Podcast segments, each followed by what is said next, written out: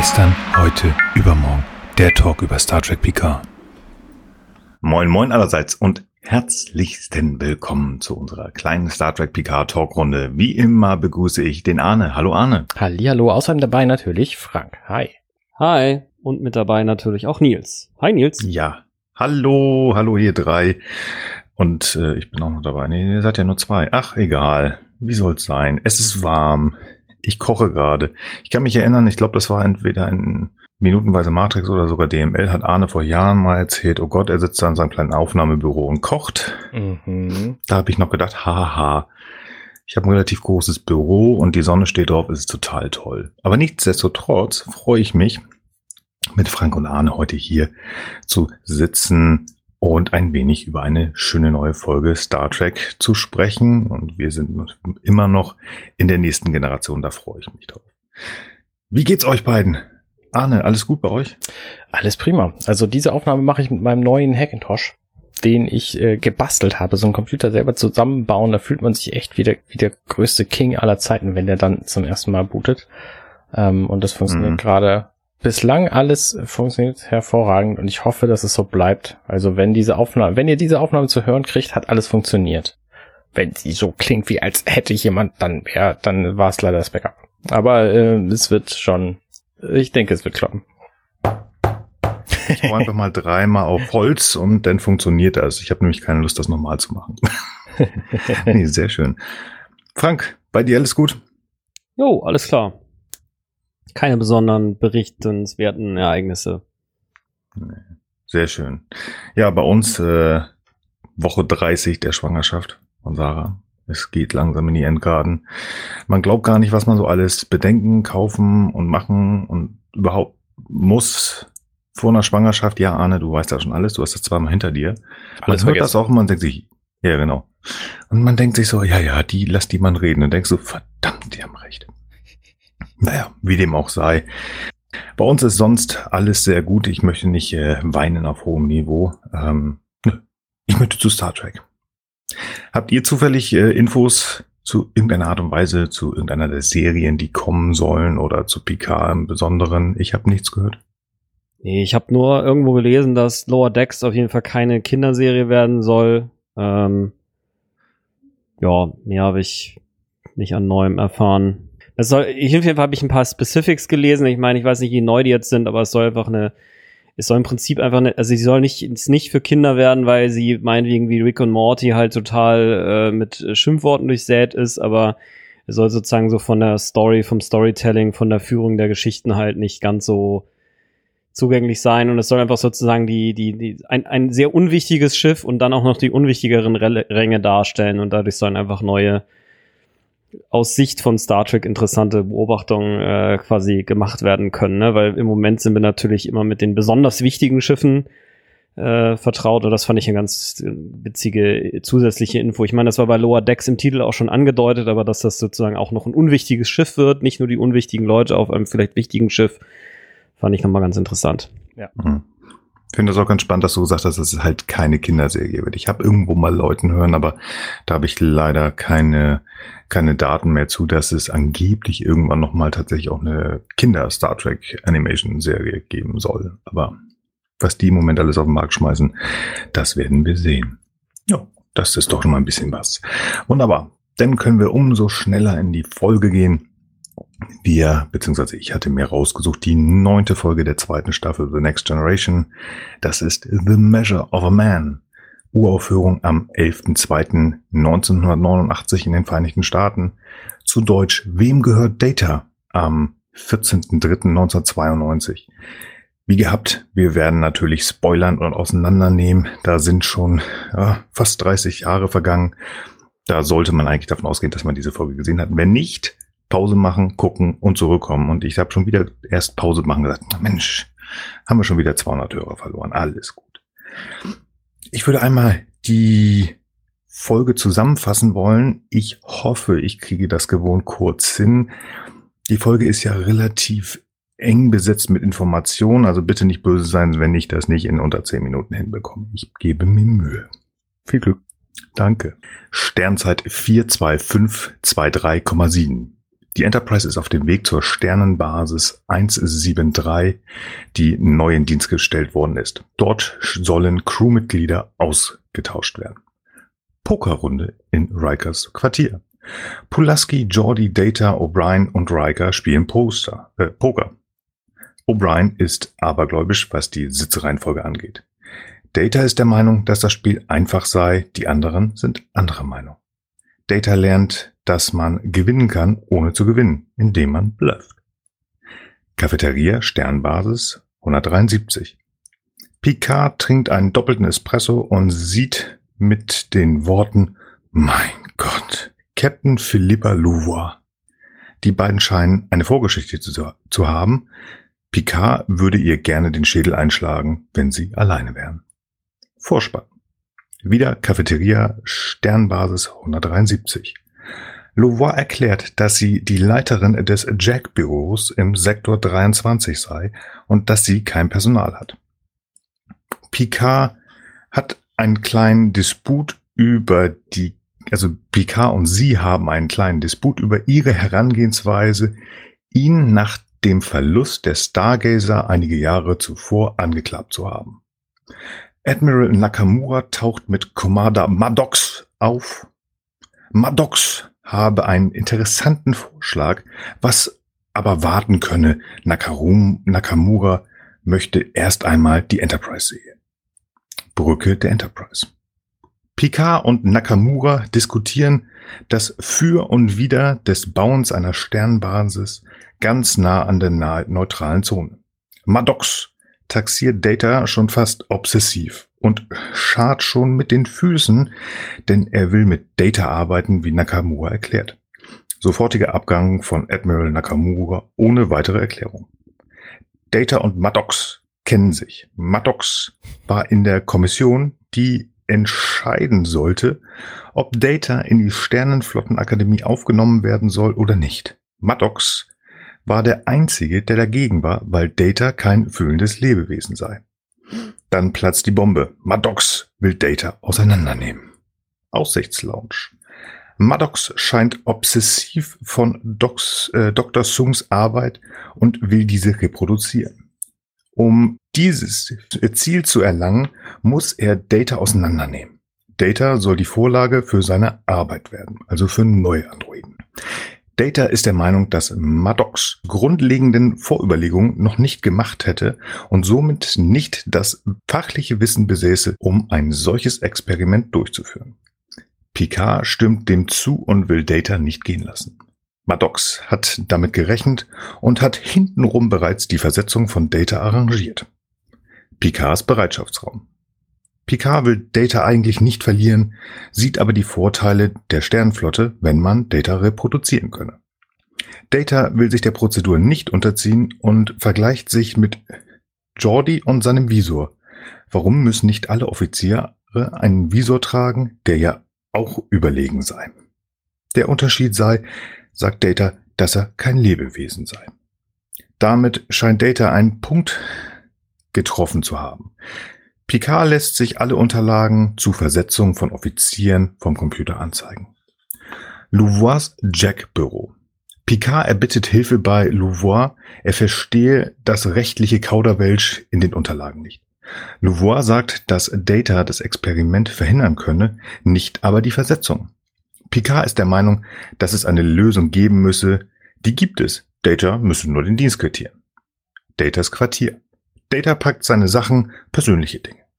Maddox taucht einfach auf, ohne zu klingeln. Data beschwert sich, dass Maddox ohne Erlaubnis in sein Quartier kommt. Maddox ignoriert das und sagt, er wolle versuchen, Data für sich zu gewinnen und dass Data schon nichts passieren würde. Data jedoch hat Angst, dass sein Sein, seine Seele, verloren gehen könne. Maddox ist das egal. Er ist der Meinung, dass das Experiment trotzdem stattfindet. Data berichtigt ihn, denn er habe gekündigt und deswegen würde das Experiment halt nicht stattfinden. Maddox stampft wütend auf den Boden und sagt, dass er seinen Willen noch bekommen wird. Louvois Jack Büro.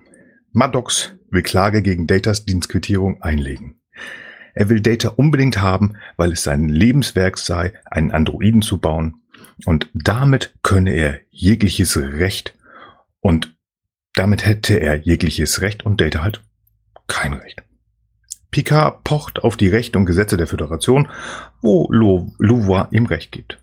Maddox fragt Louvois dann, ob der Computer der Enterprise auch einfach Entscheidungen treffen könne, was sie verneine, weil dieser ja Eigentum der Sternflotte sei. Genau wie Data, sagt Maddox.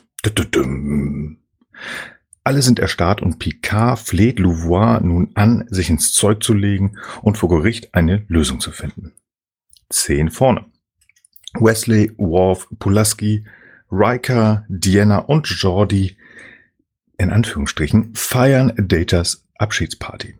Hier gibt es die schon fast ikonische Szene, in der Data ein Buch fein säuberlich auspackt und dann doch das Papier zerreißt. Jordi ist sehr traurig, versteht Datas Entscheidung, meint aber, dass es nicht fair ist. Data und Jordi werden sich gegenseitig vermissen. Louvois Jackbüro. Gemäß dem Cumberland-Gesetz aus dem 21. Jahrhundert sei Data Besitz der Sternflotte, sagt Louvois. Picard will dies anfechten, woraufhin Louvois eine Anhörung anberaumen will und wegen Personalmangels mit Picard und also mit Picard als Verteidiger und Riker als Ankläger die ganze Nummer anberaumen möchte. Riker soll sich äh, dabei aber bitte auch anstrengen, ne? nicht so nebenbei mal ein bisschen nicht. Spiel mal mit für Data. Nein, das darf er nicht. Picards Bereitschaftsraum. Picard unterrichtet Data von der Anhörung und Data fühlt sich sehr geehrt, dass Picard ihn vertritt. Forschungslabor 6. Riker möchte alle technischen Daten von Data sehen und findet dabei den Ausschalter auf dem Rücken von Data. Er freut sich über seinen Fund und im gleichen Moment ist er auch tief betrübt. Gerichtssaal, Sternzeit 42527,4. Es wird verlesen, dass Maddox für die Föderation Anspruch auf Data erhebt. Riker ruft Data in den Zeugenstand, in dem Data mit einer lustigen Leuchteplatte identifiziert wird. Datas Ehrungen werden vorgelesen. Riker beginnt die Beweisführung, indem er Data das Wort Androide definieren lässt, klarstellen lässt, dass ein Mensch ihn gebaut hat, dass er ganz schnell ganz viel berechnen kann und dass er super stark ist. Riker nimmt Data sogar einen Unterarm ab und schaltet ihn schließlich ab, was alle bestürzt außer Maddox natürlich. Zehn vorne. Geinen bringt Picard in ihrer einzigartigen Weise dazu, zu verstehen, dass wenn man Data reproduzieren würde, man eine Rasse erschaffen würde, die für immer versklavt sei. Gerichtssaal. Picard vergleicht Androiden und Menschen und beweist, dass man sich sehr wohl ähnelt. Data wird wieder in den Zeugenstand gerufen. Dort wird er mit persönlichen Gegenstände, Gegenständen, die er zuvor eingepackt hat, konfrontiert. Unter anderem ein Bild von Tascha Yar, mit der er intim gewesen ist, was er eigentlich versprochen hatte, nicht zu erzählen. Daraufhin ruft Picard Maddox in den Zeugenstand, damit dieser erklären soll, ähm, wie die Voraussetzungen für Empfindungsfähigkeiten sind. Dies seien Intelligenz, Selbstbewusstsein und Bewusstsein. In einer feurigen Rede kann Picard beweisen, dass Data zwei der drei Kriterien erfüllt und erinnert daran, dass man eine neue Rasse versklaven würde, wenn man Data zu Eigentum der Föderation erklären würde. Louvois entscheidet daraufhin, dass Data zwar eine Maschine sei, aber kein Eigentum der Föderation und somit selbst entscheiden könne, ob er an dem Experiment teilnehmen möchte oder nicht, was er natürlich nicht möchte, aber er bittet Maddox seine Hilfe an. Aussichtslounge. Riker will nicht an Datas Feier teilnehmen, weil er ihn beinahe besiegt hätte. Data sagt jedoch, dass er verloren hätte, wenn er nicht die Anklage übernommen hätte, also Riker, und somit habe Riker ihn gerettet. So, beide ab auf die Party und wir in die Besprechung. Sehr gut, sehr gut, sehr schön. Ähm, da habe ich tatsächlich nichts äh, hinzuzufügen. Das war eine sehr gute Zusammenfassung. Doch. Schön knapp. Ich hab's mir, die, die, die ist halt sehr tense, die Folge. Da ist halt unheimlich viel drin, fand ich. Und ich hatte schon Angst, dass, Angst, das wird zu lang, aber scheint zu gehen. Nee, war gut, war gut. Ja. Schön. Sehr schön. Dann können wir anfangen. Ja, dann äh, kommen wir doch direkt Und- zur Lieblingsfolge, oder? Die Lieblingsszene. Zur Lieblingsfolge. Zur Da habe ich Lieblings- neulich drüber nachgedacht, das weiß ich noch nicht so ganz. Nein, der Beginn ist äh, ja ganz spannend, weil ich habe bei mir so stehen, ähm, ein Teil der Familie und Dr. Pulaski spielen zusammen Poker. Das zeigt mal wieder, was ich von, von meiner lieben Frau Doktor halte. Gehört Aber sie da nicht hat- zu, meinst du nicht? Sagen wir es mal so, es soll ja impliziert werden, dass sie dazu gehört. Äh, hinter der Kamera, ich glaube, habe ich das nicht letzte Woche äh, in der letzten Folge erzählt, die mochten sie nicht. Die mochten sie nicht. Ähm, aber ich glaube, die, die, ja, die Produzenten und auch die Writer wollten das eigentlich so hinbasteln, dass man sie, also dass sie dazugehört. Finde ich ein bisschen komisch, dass sie wirklich dabei ist, ähm, wobei sie als Mini-Antagonist zu Data ähm, da gut reinpasst. Ähm, aber das sind halt, ähm, selbst O'Brien fand ich da noch eher besser drin, obwohl der auch noch eine sehr, sehr Mini-Rolle da hatte. O'Brien finde ich da noch viel eigenartiger als Pulaski. Findest du? Ja. Findest du? Der hat ja schon eine Folge hinter sich als Nebencharakter. Ja, schon. Aber der ist halt nur irgendeine Nebenfigur, so, ne? Das ist halt kein, keine Brückencrew. Hm, Also, der muss ja nichts mit der Brückencrew zu tun haben, wen Riker da cool findet. Naja, ja, klar. Ja, ja, okay. Aber wie gesagt, ich, das hatte ich ja in der letzten Folge schon gesagt, ich habe so eine persönliche kleine Antipathie gegen Pulaski. Ist alles gut. Nein, aber ich finde schön, dieses Pokerspiel zu sehen und es ist tatsächlich das erste Mal, dass Poker Ah. gespielt wird. Also die ganze das erste habe ich nicht recherchiert, das habe ich mich auch gefragt. Nee, das ist das erste Mal, zumindest ähm, in Rikers Büro. Ich wüsste jetzt aber nicht, ob das irgendwo anders mal gewesen ist. Auf der anderen Seite habe ich äh, weiter äh, etwas später gelesen, also es ist auch das erste Mal definitiv hier das Data mitspielt. Also wird es das dieses große Pokerspiel das erste Mal gewesen sein. Okay. Ist natürlich schön, ähm, diesen familiären Hintergrund zu haben und einfach etwas ganz Normales zu haben. Also für uns normal. Die spielen zusammen, Data wird akzeptiert, das ist alles gut. Natürlich ist Data so ein bisschen, ja, noch in der Lernphase. Er hat Poker gelernt und ist ähm, einfach nur auf die bloßen Daten fixiert. Er versteht halt nicht, dass man auch gewinnen kann, ohne wirklich zu gewinnen. Ja. Also durch dieses Bluffen, weil das geben die Regeln bestimmt irgendwie her, aber das äh, versteht er einfach noch nicht. Das ist so eigenartig, ne, dass er das nicht versteht. Ich meine, er ist ein Computer, er kann viel schneller denken als alle Menschen. Er müsste doch begreifen, dass man zum Spielen, zum, zum Spielgewinnen nicht die Karten braucht, sondern nur sein, gegen seinen Gegner spielt. Das, Ja. äh, das ist halt, ja, weiß ich nicht, da wird er dümmer gemacht, als er eigentlich sein müsste.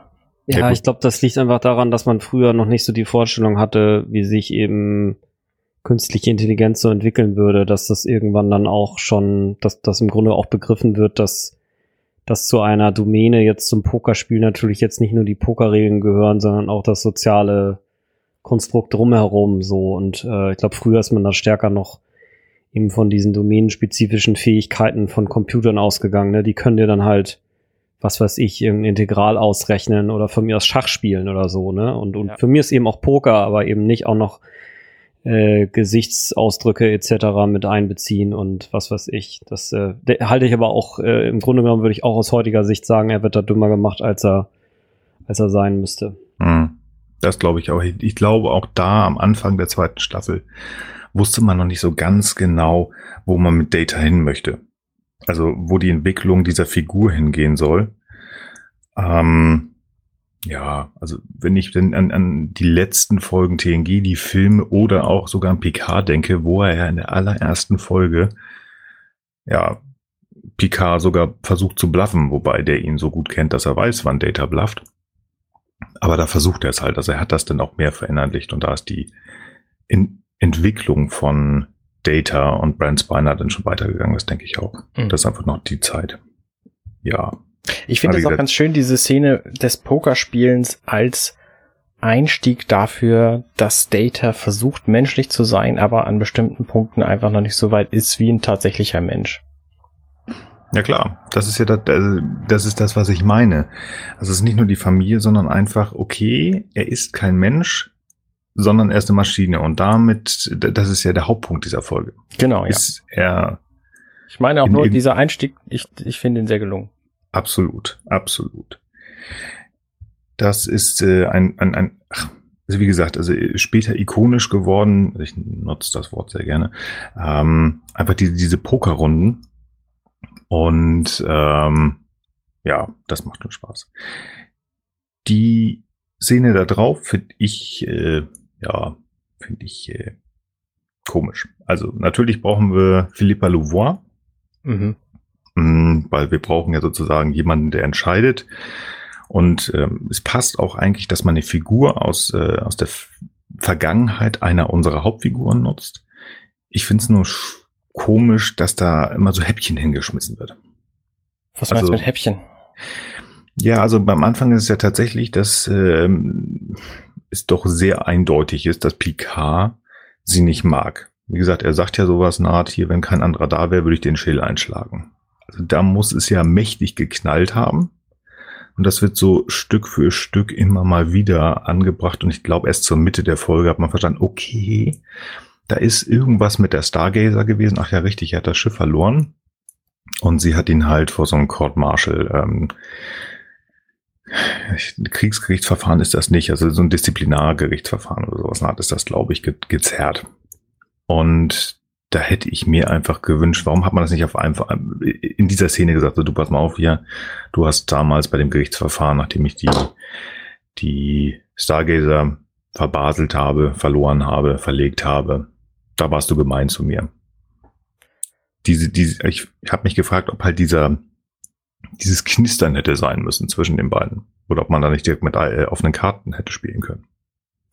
Hm, weiß ich nicht.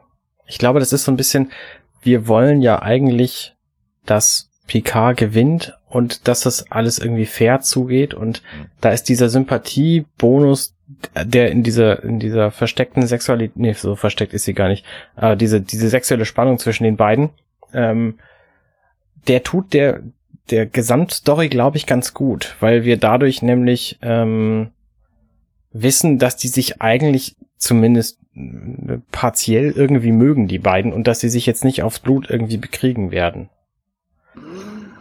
Hm, Mhm.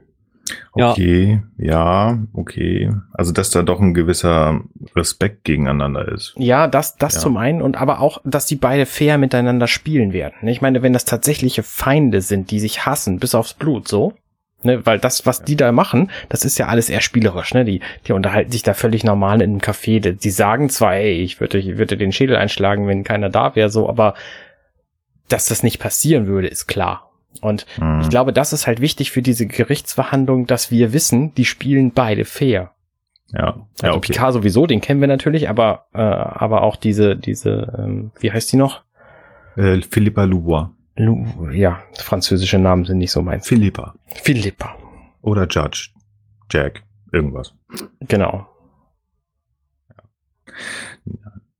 Ja, ansonsten ähm, nach dem Vorspann dann. Ansonsten Ja, ist diese Szene schon ein ein wunderbares Beispiel diesen di- dieser Folge, ähm, wie unterschiedlich gut die Bildqualitäten der einzelnen Szenen gealtert sind, weil die Enterprise hinter den beiden draußen, die sieht fantastisch aus. Und die beiden, äh, äh, Philippa und, Jean-Luc, sehen davor einfach zu, total zermatscht aus. Die Ränder sind fransig. Ähm, äh, das äh, ist keine, ähm, also die haben, haben äh, ein Leuchten vom, vom Bluescreen, Greenscreen hinter ihnen und es, es sieht einfach sehr, sehr eigenartig aus in HD. Also da ist die, die Konvertierung nicht gut gelungen. Und das ist, das geht die ganze Folge, Folge hindurch, äh, und ich hoffe, dass ich das nicht noch viel häufiger erwähnen werde.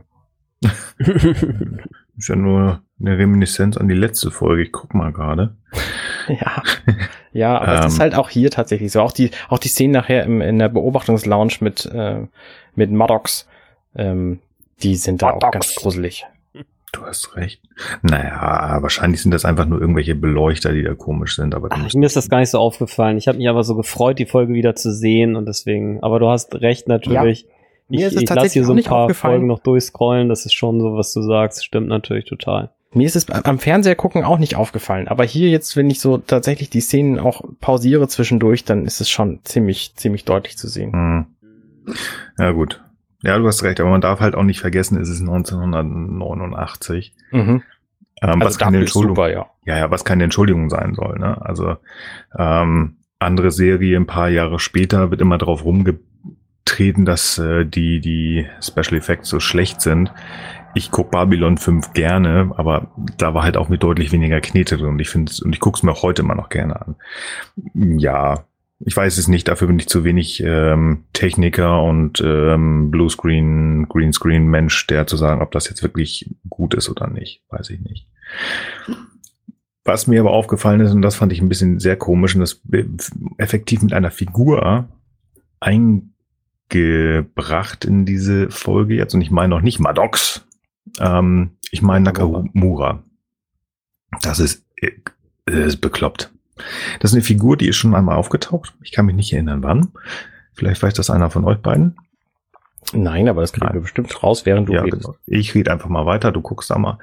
Ähm, der kommt dann ja hin und so, ach Mensch, hallo Pikarchen und hier, ähm, ich habe hier mal den Herrn Maddox mitgebracht und der hat was ganz Tolles für Sie vor. Ähm, aber erstmal gucken wir uns die Enterprise an. Wo ich dann denke so, was ist das denn für ein Beginn? Stell den Typen vor, wer bist du, was machst du und warum stehst du hinter dem Admiral wie so, ein, wie so eine kleine Hyäne, wie so ein Geisteskranker und starrst hier nur rum. Das tut er die ganze Folge, dieser Typ. Also, wow. Und das geht dann ja in die nächste Szene mit über, wo wir dann auf der Brücke sind. Die beiden vorne weg, ne, der Admiral und der Kapitän, ja, hier pass mal auf, ne, und alles schön und äh, die Nähe zur neutralen Zone, bla bla bla. Und also, das ist ja wie, wie, wie Maddox auf die Brücke kommt und wirklich nur starrend auf Data. Also mega creepy, wenn noch ganz, ganz vorsichtig ausgedrückt. Der sieht aus wie so ein kleiner, hallo lieber Data, ich nehme dich gleich mit. Dann gehen wir in dein, Bü in dein Büro oder in dein Quartier und dann mache ich böse Sachen mit dir. Ganz, ganz komischer Beginn. Also, dass Mhm. der den haben will von mir aus, alles gut, dass der seine Forschung machen will. Aber der sieht für mich aus wie jemand, den man eigentlich nach Neuseeland wegsperren müsste. Also Warum Neuseeland? Das habe ich auch nicht verstanden. Ah, Leute. Gra okay, Arne weiß wieder meinst nichts, deswegen, du meinst wegen, ja, okay, alles Gen- klar. Genau. Ah, eben Für die Zuhörer, die es vielleicht auch jetzt denken, was erzählt der dicke Mann da schon wieder? Arne weiß es natürlich nicht, weil er kein Wollte Keiner wusste geguckt bis eben, dass du dick warst. Jetzt Ach, doch, doch, es gibt doch dieses schöne Foto mal. Alles gut. Ähm, nein, Voyager, erste Folge, Ja, ja. Lieutenant Tom Paris wird aus dem Genau. Strafgefangenenlager Ah. Neuseeland abgeholt. Hm. Mhm. Nicht, dass ich was gegen die Kiwis hätte. Meine, natürlich nicht. Nein. Ähm, äh, Zusammenfassung zu Nakamura. Wir sehen ihn in der Serie dieses, in dieser Folge zum allerersten Mal. Wir sehen ihn nochmal in der siebten Staffel in der, ähm, warte, in der sechsten Folge. Traumanalyse. Und wir sehen ihn, da haben wir ihn auch schon mal besprochen, bei gestern, heute, übermorgen, äh, gestern, heute, morgen. Mhm. Weil er da nämlich auf dem Bildschirm auftaucht. Und das sind quasi die drei Auftritte von dem. Das heißt, der hat hier einfach nichts zu sagen, hat einen Namen gekriegt und war einfach da. Von daher finde ich das nicht so schlimm. Nein, okay. Also das, ähm, ich dachte, Es, also- es ist nicht so, als ob sie hier einfach irgendwie einen Cameo-Auftritt von einem berühmten Typen irgendwie hätten, so, sondern es ist halt einfach irgendwer. Ja, also in, ich glaube, in den ersten zwei bis drei Staffeln ist ja sowieso die Admirals einfach austauschbar, genauso wie die Uniform. Alles gut. Ich fand es einfach nur dieses, dieses, also wenn zu mir jemand kommt, du, du, du, ich weiß was, ich weiß was, aber erstmal gehen wir ein Eis essen, okay? Ja. Hey, dann würde ich da schon wieder sitzen. Meine Frau macht das ständig, Sarah. Ja, und ne, und darüber sprechen wir später. Wieso? Wieso nicht jetzt? was, was, wieso denn das? Ja, Komm, ja, das kenne ich aber auch, ja. Jetzt, also, es ist, nee, wir machen jetzt mal ganz gemütlich. Nee, nee, wir machen jetzt nicht gemütlich. Jetzt will ich das hier wissen. Ich kenne Okay. sowas nicht. Und ich hätte auch nichts gegen Eis, ehrlich gesagt. Ja, Eis ist gut. Kannst nachher kommen? Ich mache einen Eisbecher. Ich mache einen super Eisbecher. Nein, also wie gesagt, das Figur an der spielt das auch gut, aber halt dieses, dieses ähm, sowohl auf der Starbase als auch auf der Brücke, ich fand das einfach nur komisch und eines Admirals nicht würdig. Also na gut, wenn er der Überadmiral sagt, oh, weißt du was, ich sag dir was und äh, dann ist gut. Aber es gibt keinerlei ähm, Erklärung, was jetzt genau, also das würde ich von dem Admiral, Admiral erwarten. So, pass mal auf, das ist Lieutenant, nee, es ist Commander. Es ist Commander Maddox. Das ist hier unsere Koryphäe auf der Kybernetik. Der arbeitet am Daystrom-Institut und den haben wir jetzt beauftragt, ganz viele neue Datas zu bauen. Der nimmt Data mit. Damit ihr Befehl, Captain, ihr Lieutenant Commander, geht mit dem Commander mit, damit wir neue Datas bauen. Und das fand ich so, also der Rangniedrigere sozusagen, das ist ja Maddox, der muss dann gleich erklären, was er vorhat. Und das passte mir persönlich nicht, also weiß ich nicht. Ich hätte es von dem Admiral einfach erwartet, weil, naja, ist ja nur auch bekannt, ich bin ja auch äh, Rettungsassistent damals noch bei der Bundeswehr gewesen und bei der Bundeswehr gab es einen schönen alten Spruch, Scheiße fällt von oben nach unten. Also der Commander hat das eigentlich nicht, ja, ist es so. Der Commander erklärt nicht dem Captain, was er zu tun hat, sondern der sagt, der Admiral hat aber gesagt. So, also, ja, vielleicht ist das auch einfach nur der Geschwindigkeit ähm, ja geschuldet, weil man sagt, okay, wir müssen weiterkommen. Wir haben jetzt schon knapp sieben Minuten verbraucht. Jetzt seht zu, wir müssen weiterkommen. Weil der Teil, der dann, dann, dann da, da, da, da, da, danach kommt, ja doch relativ wichtig ist. Und halt auch Zeit frisst. Aber mal eure Meinung, äh, findet ihr nicht auch, dass Maddox einfach ein bisschen zu krass und creepy ist? Also ich habe nach dem erneuten Gucken dieser Folge, da wollte ich eigentlich später drauf kommen, aber du hast jetzt, du hast es jetzt angesprochen, deswegen sage ich das jetzt, habe ich ähm, Dr. Agnes Durati so richtig ins Herz geschlossen. Also die ist, die ist so lieb und sie macht What? genau das Richtige. Also diesen Arsch umzunieten, so falsch ist es, glaube ich, nicht. Okay. Gut, das war ein bisschen okay, krass dargestellt. ne, eigentlich ja, gut, hat sich nichts geändert an meiner Einstellung, aber er ist ja wirklich schon ein krasser Unsympath. Soll er natürlich auch sein, weil er einfach den Gegenpol darstellen muss.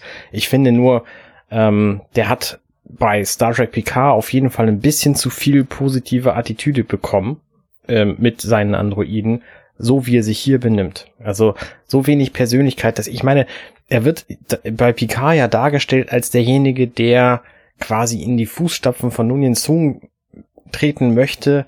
Mhm. Und zwar nicht, weil er eine Armee von, von Maschinen erschaffen will, sondern weil er Lebewesen erstellen will. Und das äh, zeigt diese Figur hier gar nicht. Nee, absolut nicht. Also dieser, dieser Aspekt des Lebens von Data, der kommt hier einfach bei ihm überhaupt nicht zum Tragen. Und das ist halt, da finde ich ihn einfach irgendwie, später ist er dann umgedeutet worden und hier zeigt sich das einfach nicht. Mhm. Ja, sehe ich aber auch so, ja. Man kann natürlich auch sagen, vielleicht hat ihm der, der Tritt in die Fresse, muss man auf gut Deutsch zu sagen, halt nochmal zum Nachdenken gebracht. Vielleicht kann man es so interpretieren, vielleicht hat auch AI Sung äh, ihm ein bisschen die Leviten gelesen oder ist es einfach, ja, oder man muss es quasi einfach hinnehmen, dass es jetzt einfach einen, einen mehr oder weniger gut erklärbaren Sprung in der Attitüde gibt. Hm was auch immer da irgendwie in der Zwischenzeit war.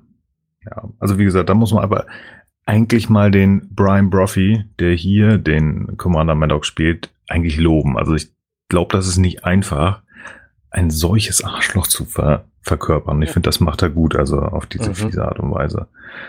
Also auch allein dieses Gesicht, also ich komme darüber, ich habe die Folgen zwei, drei Mal gesehen und ich dachte immer nur so, also wie der mit seiner Mimik ist, die ja eigentlich schon fast so starr ist wie die von Data. Da geht mal so ein bisschen die Augenbrauen hoch und runter, aber sonst immer dieses, wieso, was wollt ihr eigentlich alle von mir? Ist doch alles gut. Ich bin hier Gottes Geschenk an die Welt und ich baue den neuen Data und das ist doch alles gut. Also ich fand den echt gut. Ja. Ich habe mich schwer getan. Wolltest du noch was sagen? Nö, nö, ich wollte okay. dir zustimmen. Ich habe mich schwer getan, wie ich in der Zusammenfassung diesen Besprechungsraum nennen sollte. Ich weiß, dass es ähm, im Original die Observation Lounge ist. Das habe ich dann übersetzt. Aber ist das Aussichtslounge? Aussichtslounge ist Beobachtungslounge, ist, glaube ich, der, der offizielle Titel dafür. Beobachtungslounge, das werde ich mir mal äh, aufschreiben für die nächsten Folgen. Ähm, ja, das ist, glaube ich, so ein bisschen die Expositionsbombe, das, ähm, was er denn nun wirklich vorhat. Und dass Data da einfach keinen Bock drauf hat. Und das, äh, ja, ich glaube, Picard auch erstmal sagt, nö, ne? Also das, äh, hier, ich, Data ist ein cooler Typ, der kann ja auch viel, den äh, kriegst du nicht. Und ähm, ja, dann kommt wieder so ein Ding, das ich irgendwie so ein bisschen komisch finde. Ist, dann ist ja diese Stelle, dass er sagt, so auf gut Deutsch gesagt, hinter sich greift. Und ähm, heutzutage wird man dann die, äh, die, die Versetzungspapiere hinschmeißen. Das ist alles schon eingetötet. Hier macht er das mit irgendeinem so komischen Chip, glaube ich. Und das fand ich so hintenrum. Also es passt auch hier wieder zu der Figur, aber es ist so ein bisschen, die Föderation können, hat bestimmt irgendwann mal irgendein Deutscher erfunden. Also das ist ja Papiere ohne Ende in dreifacher Ausfertigung. Aber dass der dann so hintenrum, also das muss doch vom obersten Heeres äh, äh, Sternflottenkommando an die Enterprise in dreifacher Ausfertigung weitergeleitet worden sein, vorher schön gestempelt. Und der schmeißt das da so hin. Also, mhm. ja, ich weiß nicht. Passt hier vielleicht rein und wir wollen auch Zeit sparen, aber hm, das ist das auch, was ich mit Nakamura meinte. Also das ist, die, die Sternflotte ist ein gewisses, nein, nicht nur ein gewisses, das ist ein Militär, äh, militaristischer Laden, das ist eine Hierarchie und die wird hier einfach mal stumpf nicht eingehalten. Und das, ähm, ja, also ich bin der letzte Militarist auf Erden, also was auch immer da im Himmel ist, bewahre. Ähm, ich muss ihn nicht haben, aber wenn ich denn hier eine Serie gucke, wo sie sagen, hey, hier Lieutenant Commander und Captain hast du nicht gesehen, sollte man sich so ein bisschen an solche Hierarchien halten, finde ich. Und das, ähm, ja, fand ich nicht so gut. Wobei das natürlich dieses, dieses Fiese von Maddox einfach nochmal unterstreicht, weil er ja ähm, das hintenrum gemacht hat. Mhm. Ich finde übrigens auch bedauerlich, dass sie einen völlig anders aussehenden Schauspieler genommen haben für diesen Maddox und für den Maddox in Picard. Mm, ich glaube, da hat man schon mal drüber gesprochen. Der Brock ja, ja, ja. Nicht. Von anderer Seite haben wir darüber gesprochen, aber dieser hier sieht schon sehr, sehr eigen aus. Also der hat schon, der hat kein, kein Allerweltsgesicht, möchte ich mal sagen. Mhm. Ähm, und der andere Maddox sieht einfach völlig anders aus. Da passen so viele Gesichtszüge nicht zu diesem. Ja, auch wenn sie es gut vers äh, versucht haben zu kaschieren mit dem Bart, aber nee, das sind zwei, das sind schon zwei Menschen. Eigenartige Entscheidung. Ja. Ich meine, warum nicht? Also vielleicht wollte dieser hier nicht so, aber man hätte ja zumindest jemanden nehmen können, der sehr ähnlich aussieht. Ja. Mhm. Ich auch. Naja. Ja. Was ich hier auch ganz spannend finde, das wird hier schon so ein bisschen mal gezeigt, der hat da seinen Traum der möchte halt einen neuen Data bauen. Warum mhm. auch immer, findet er toll, alles gut. Und Data bringt das ganz gut auf den Punkt, mal abgesehen davon, dass er sagt, ich habe Angst. Gut, sagt er nicht, aber effektiv ist es das ja. Und die Begründung ist, weil die Grundlagenforschung noch gar nicht da ist. Mhm. Das heißt, der ist der Überkybernetiker und sagt, ja, ja, ja, weißt du was, Learning by Doing, das machen wir schon. Ähm, ich baue dich mal auseinander und das wird schon. Wenn mir so einer sagt, weißt du was, ähm, du mit deinem Knie Probleme. Ich habe zwar noch nie operiert, aber das kriegen wir schon hin, während wir das einfach mal so versuchen. Nee. Wir nehmen es erstmal auseinander und gucken dann. Genau. Und du hat nicht funktioniert, hast jetzt dann Stummel. Nee. Nee, also das, das müsste man mir schon ein bisschen besser verkaufen, dass ich dann sage, okay, darfst du aufschneiden.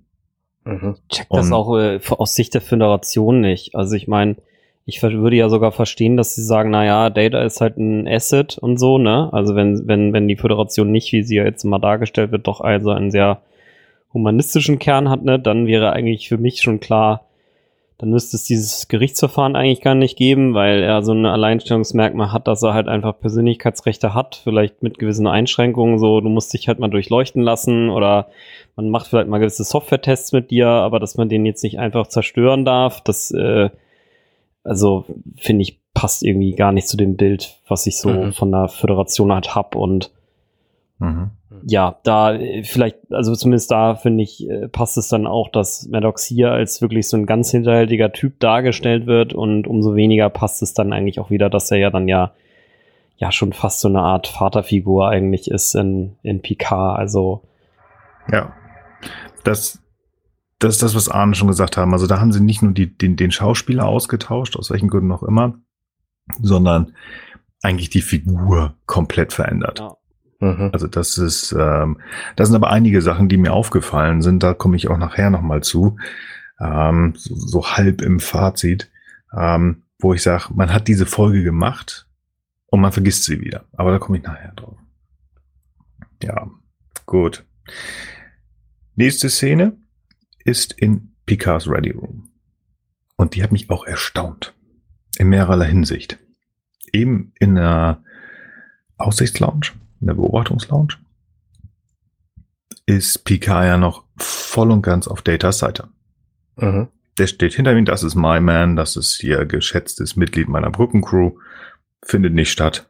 Und dann war er halt dieses, ha, ich habe das hinten gemacht, und dann in der nächsten Szene sitzt er da und sagt, ach Mensch, Data, also es sind ja schon Vorteile, also wären das, wenn äh, es sie mehrfach geben würde und so. Und äh, also wäre doch eigentlich ganz cool, wenn sie dem zustimmen würden.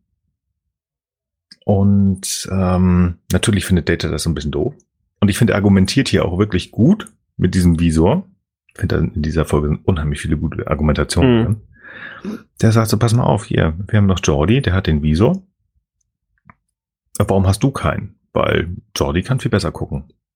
Mhm. Und dann die, die Begründung, ja, weil mit mir kann man es ja machen, auf gut Deutsch gesagt. Ich bin ja kein Mensch. Und dann rudert Picard wieder zurück, was ja auch richtig ist, weil wir brauchen ihn als, äh, als Verteidiger. Aber dieses Hin und Her, also die, diesen, diese Befürwortung, fand ich komisch. Finde ich, ähm, das war ein, ein kurzer kleiner Schritt zurück für Picard, weil der ja umso mehr jetzt gleich sich ja sofort da reinstürzt und sagt so, Moment, wir müssen das machen und wir müssen das verhindern, hast du nicht gesehen. Konnte einer von euch beiden sich erklären, warum er sozusagen diese Vorteile jetzt so einmal nur kurz, auch wenn es nur kurz ist, anteasert? Weil ich persönlich sehe da keinen Vorteil, mein geschätztes Mitglied, mein Data, mein Freund, wie Picard ja später mehrfach sagen wird, ähm, sozusagen dieser Gefahr auszusetzen. Das ist gar nicht das, was Picard an dieser Stelle meint, sondern Picard sieht einfach nur, dass es von Vorteil sein könnte, wenn es, wenn Data kein Unikat wäre, sondern es mehrere geben würde. Das mhm. ist eigentlich alles, was hier passiert, dass er kurz darüber nachdenkt, okay, was, was, wie grün ist denn das Gras auf der anderen Seite des Zauns eigentlich und lohnt es sich darüber zu klettern? Und ja.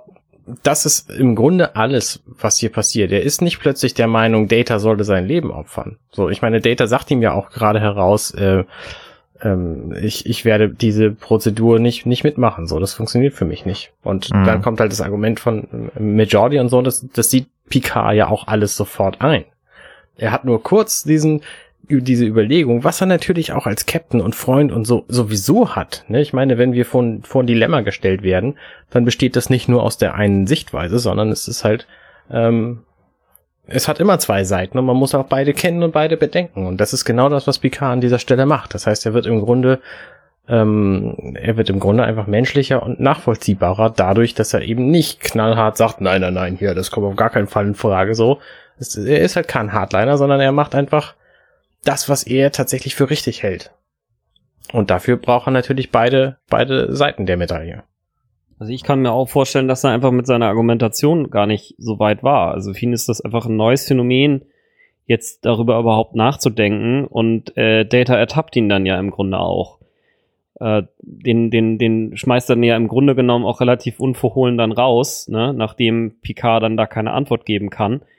Und in dem Moment checkt Picard dann auch, ja, nee, das geht halt wirklich nicht und wirft sich ja auch sofort da rein, äh, Data halt jetzt äh, zu unterstützen. Und ich denke halt auch, er passt diesen, er probiert diesen Gedanken einfach mal an ne, und sieht da eben die Vorteile, so wie Arne das, glaube ich, sagt. Und mein Eindruck war aber auch noch ein Stück weit, dass er, wie gesagt, da einfach noch nicht so ganz weit drüber nachgedacht hat. Und für mich auch wieder eine Reflexion der Zeit. Nicht jeder hat einfach in den 90er Jahren schon zu Ende gedacht, welche Implikationen denn alle diese Problemstellungen halt hätten. Und das spiegelt sich jetzt in der Figur des PKs, der zwar im 24. Jahrhundert sitzt, aber das äh, ja, das mhm. ist eben das, was man sich 1990 halt so vorgestellt hat. Okay, also effektiv ist das so ein bisschen so ein Brainstorming gewesen, das er gemacht hat, um noch gar nicht wirklich in eine Richtung zu gehen. Okay, da lasse ich mich gerne zu ein. Sehr schön. Okay. Ich glaube, diesen ganzen, diesen ganzen Subplot mit der Philippa, ähm, ich denke jetzt immer an Philippa Georgiou, ähm, macht, macht nichts. Ähm, den, den können wir, glaube ich, relativ entspannt zusammenfassen. Sie ist einfach hier diejenige, die als Antagonist irgendwie die, die Oberhand hat und überhaupt dafür sorgen kann, als einzige hier, weil diese Sternbasis 173, die ist irgendwie äh, autark und so, dass es dieses Gerichtsverfahren geben kann. Und sie ist auch diejenige, die dazu, die die Riker dazu zwingen kann, ähm, hier eben als äh, als Staatsverteidiger ähm, äh, aufzutreten.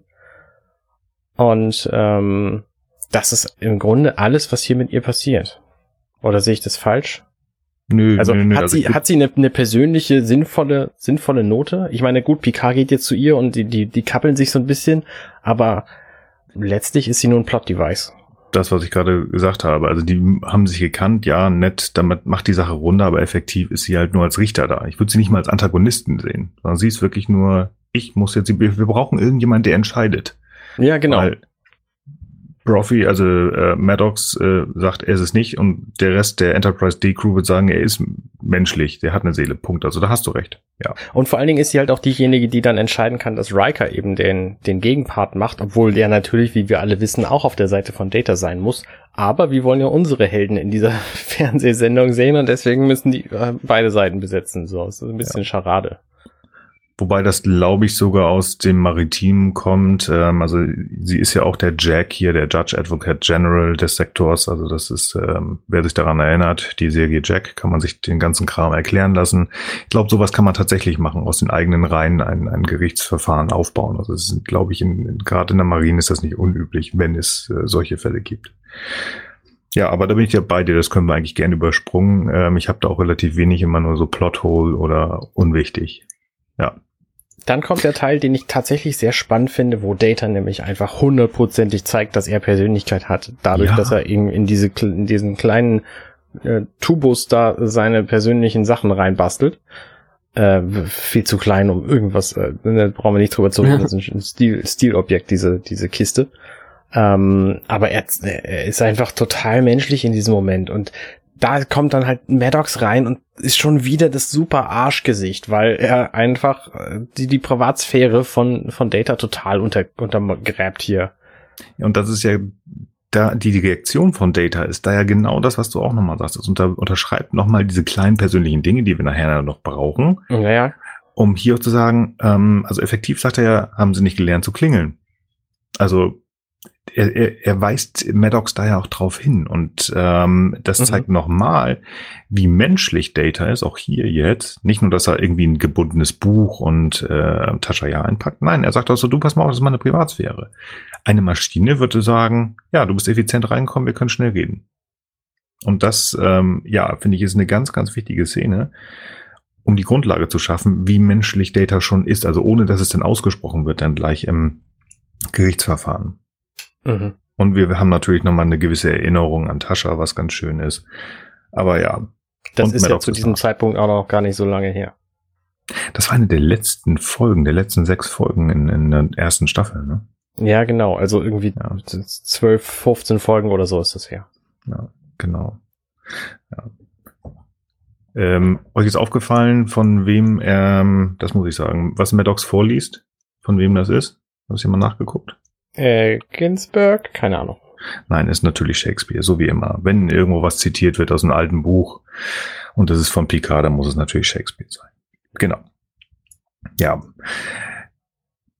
Ja, effektiv ähm, finde ich hier nochmal eigentlich ganz witzig am Ende der Szene, wo Data sagt, so, du kannst mir gar nichts, ich habe gekündigt. Da, da entgleist Maddox das erste Mal so ein bisschen das Gesicht, weil er da so ein bisschen wie so ein kleines genervtes Kind, das einen Lutscher nicht bekommen hat, abzieht. So, Mhm. Hier zeige ich es jetzt. Wo das habe ich gesagt, oh bitte mehr, mehr, mehr, mehr, mehr. Mhm. Ähm, kann ihm nicht jemand einfach mal ins Gesicht springen oder so. Ja. Und dann kommt diese wunderbare Szene, wo Riker verpflichtet wird. Ja, Ich ist auch. das super, sein Gesichtsausdruck so, nö, nö, will ich nicht, kann ich verstehen, kann ich total verstehen. Das wäre, wenn es um Arnes Menschlichkeit geht und irgendjemand sagt so, Nils, beweis mal, dass Arne nicht menschlich ist. Nö, mein. Ja, beweis mal, dass ich menschlich bin. So, jetzt aber. Ja, das kann ich, das kann ich. Mhm, ähm, Klar. Ja, hat was mit Produktion zu tun, hast du bewiesen, mein lieber Freund. Das kann Data auch. Ach Mist, das war ja das gleiche. ist- Der ist ja auch menschlich. Ist egal. Ähm, nein, also ich, ich kann die Antipathie von Riker verstehen, ähm, aber auf der anderen Seite, natürlich ist das auch wieder so ein Plothole. Hey, wir haben gerade erst aufgemacht, unsere Firma hier, es ist noch nicht alle da und ähm, Riker, du machst das jetzt. Kann ich, kann ich verstehen. So, dass, dass, dass ähm, Louvois zu Riker äh, zu Picard sagt, hier, sieh zu, dass du deine Leute unter Kontrolle kriegst, weil sonst kriegst du nicht, was du haben willst. Weil er will ja beweisen, dass Data menschlich und ähm, ja hat eine geht es darum, dass er eine Seele hat oder wirklich um die Menschlichkeit, wem er gehört? Ich finde, da ist so viel drin, denn eigentlich ist das äh, Verfahren ja gar nicht von von Picards Seite inzwischen, sondern es ist von der anderen Seite aufgerollt worden. Das ist mir total entfallen. Ich dachte, dass die äh, Klage ist so hier, lass Data frei. Nein, es geht ja darum, dass ähm, der liebe Maddox sagt, ich will den jetzt haben, ähm, weil der gehört uns. Das ist mir gar nicht aufgefallen. Also sozusagen eigentlich die Föderation klagt. Das habe ich total vergessen. Ja. Ähm, ja. Aber weiter ist diese Szene, sagt die mir noch was? Irgendwas hatte ich mir noch aufgeschrieben. Ich versuche gerade mal zu gucken. Einfach nur, dass Maddox doof ist. Ja, und dass äh, wir hier aufgebaut werden. Aber sonst. Hm. Ich habe eine Frage dazu. Geschenk, Moment, Geschenkpapier. Ist hier, hier ist die, äh, die Frage mit Eigentum. Eigentum, das war's, siehste. Man muss sich das nur genau angucken, da war das Mikrofon davor. Es wird hier das erste Mal gesagt, ähm, mit, ähm, mit dem Vergleich mit dem Computer der Enterprise D, dass Data Eigentum der Föderation ist. Mhm. Und das wird einfach so hingenommen. Und das fand ich sehr komisch, dass das einfach so, ähm, ja, einfach so hingenommen wird. Denn er wurde ja von der Föderation gefunden oder von einem Schiff. Die haben ihn gefunden. Und da habe ich mir jetzt Folgendes gefragt. Wenn ich jetzt durch den Wald laufe und ich finde dort ein Kind, ist es denn meins? Ja. Gut. Natürlich Ort nicht. ist auch gefunden worden und die Klingonen gehören auch der Föderation, das wissen wir. Ach so, ja, ja. Ich, ich habe mir einfach mal so zwei, drei Punkte aufgeschrieben. Wenn ich ein Kind finde, natürlich nicht, ist, ist ja nicht meins. Ne? Das Kind wird schreien und sagen, nee, dich mag ich nicht.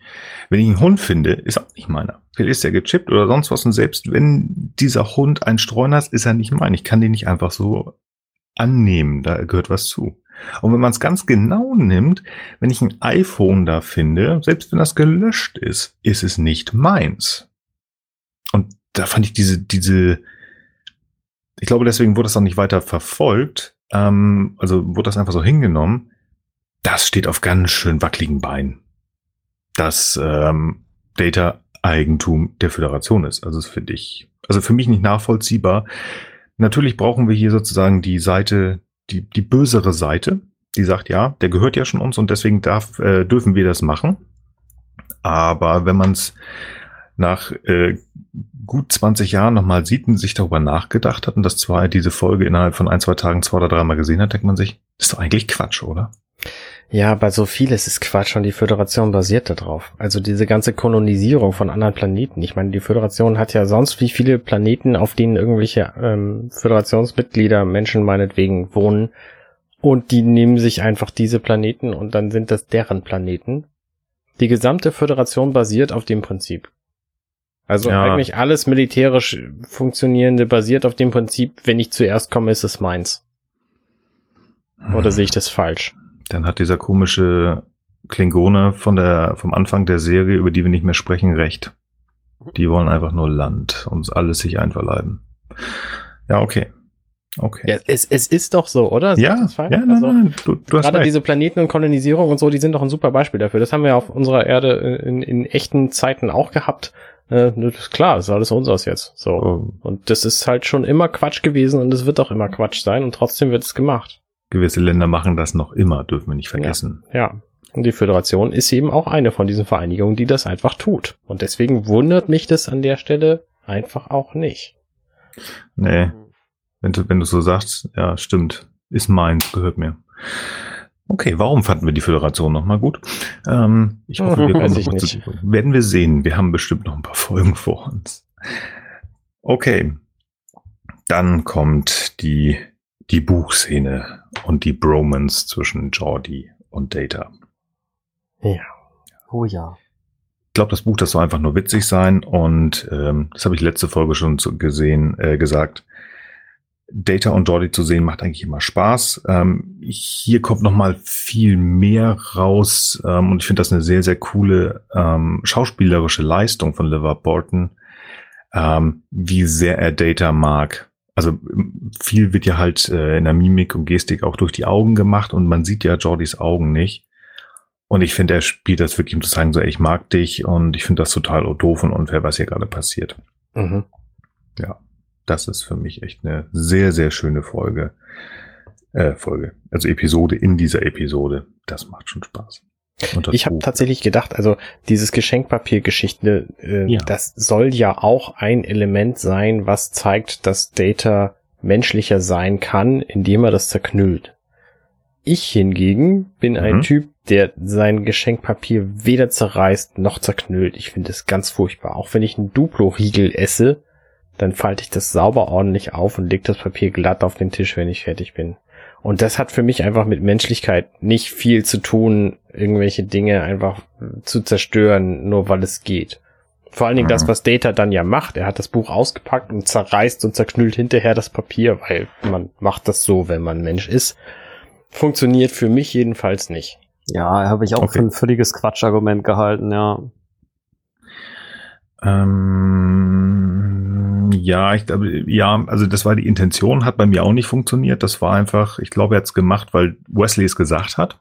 0 zu 3, hervorragend. Hm, machen es einfach mal. Bei dir, ähm, ich kenne da einen guten Psychiater. Es hat was mit Ticks zu tun. Du darfst, du darfst den Duplo-Riegel zusammen knatt- knittern. Der, der, der, der schreit nicht. Ist alles gut. Den braucht man nicht gerade falten. Alles gut, Arne. Nein, Das ist halt, das hat was mit Müll zu tun. Ich habe einfach mehr Platz in meinem Mülleimer, wenn ich das nicht knülle. du kannst meine, den, warum werden denn Dinge von Amazon verschickt mit geknülltem Papier als Stopfer, weil dann einfach der Raum ausgefüllt ist? Wenn ich das lasse, dann ist es flach und dann habe ich mehr Platz im Müll und ich bin halt ein fauler Typ, so, ne? Und dann muss ich den Mülleimer weg, seltener wegbringen. du hast Kinder, können die den nicht nach draußen bringen? Das ist mein Nee. Plan, zumindest mit meiner Tochter, dass sie das sofort machen kann. Hm. Wird bestimmt gut funktionieren. Ich werde berichten. oh Mann. Nein, okay, alles gut. Also wirklich, du hast recht, das war die Idee. Ähm, aber ja, es hat dann nicht funktioniert. Und ich habe natürlich Müll erzählt. Ähm, jetzt kommt erst ähm, die Szene, wo Riker ähm, zum, zum Ankläger gemacht wird. Ähm, nachdem Philipp halt gesagt hat, nee, nee, das funktioniert so alles nicht. Übrigens spannend, dass äh, die Grundlage dafür ein Gesetz aus dem 21. Jahrhundert ist.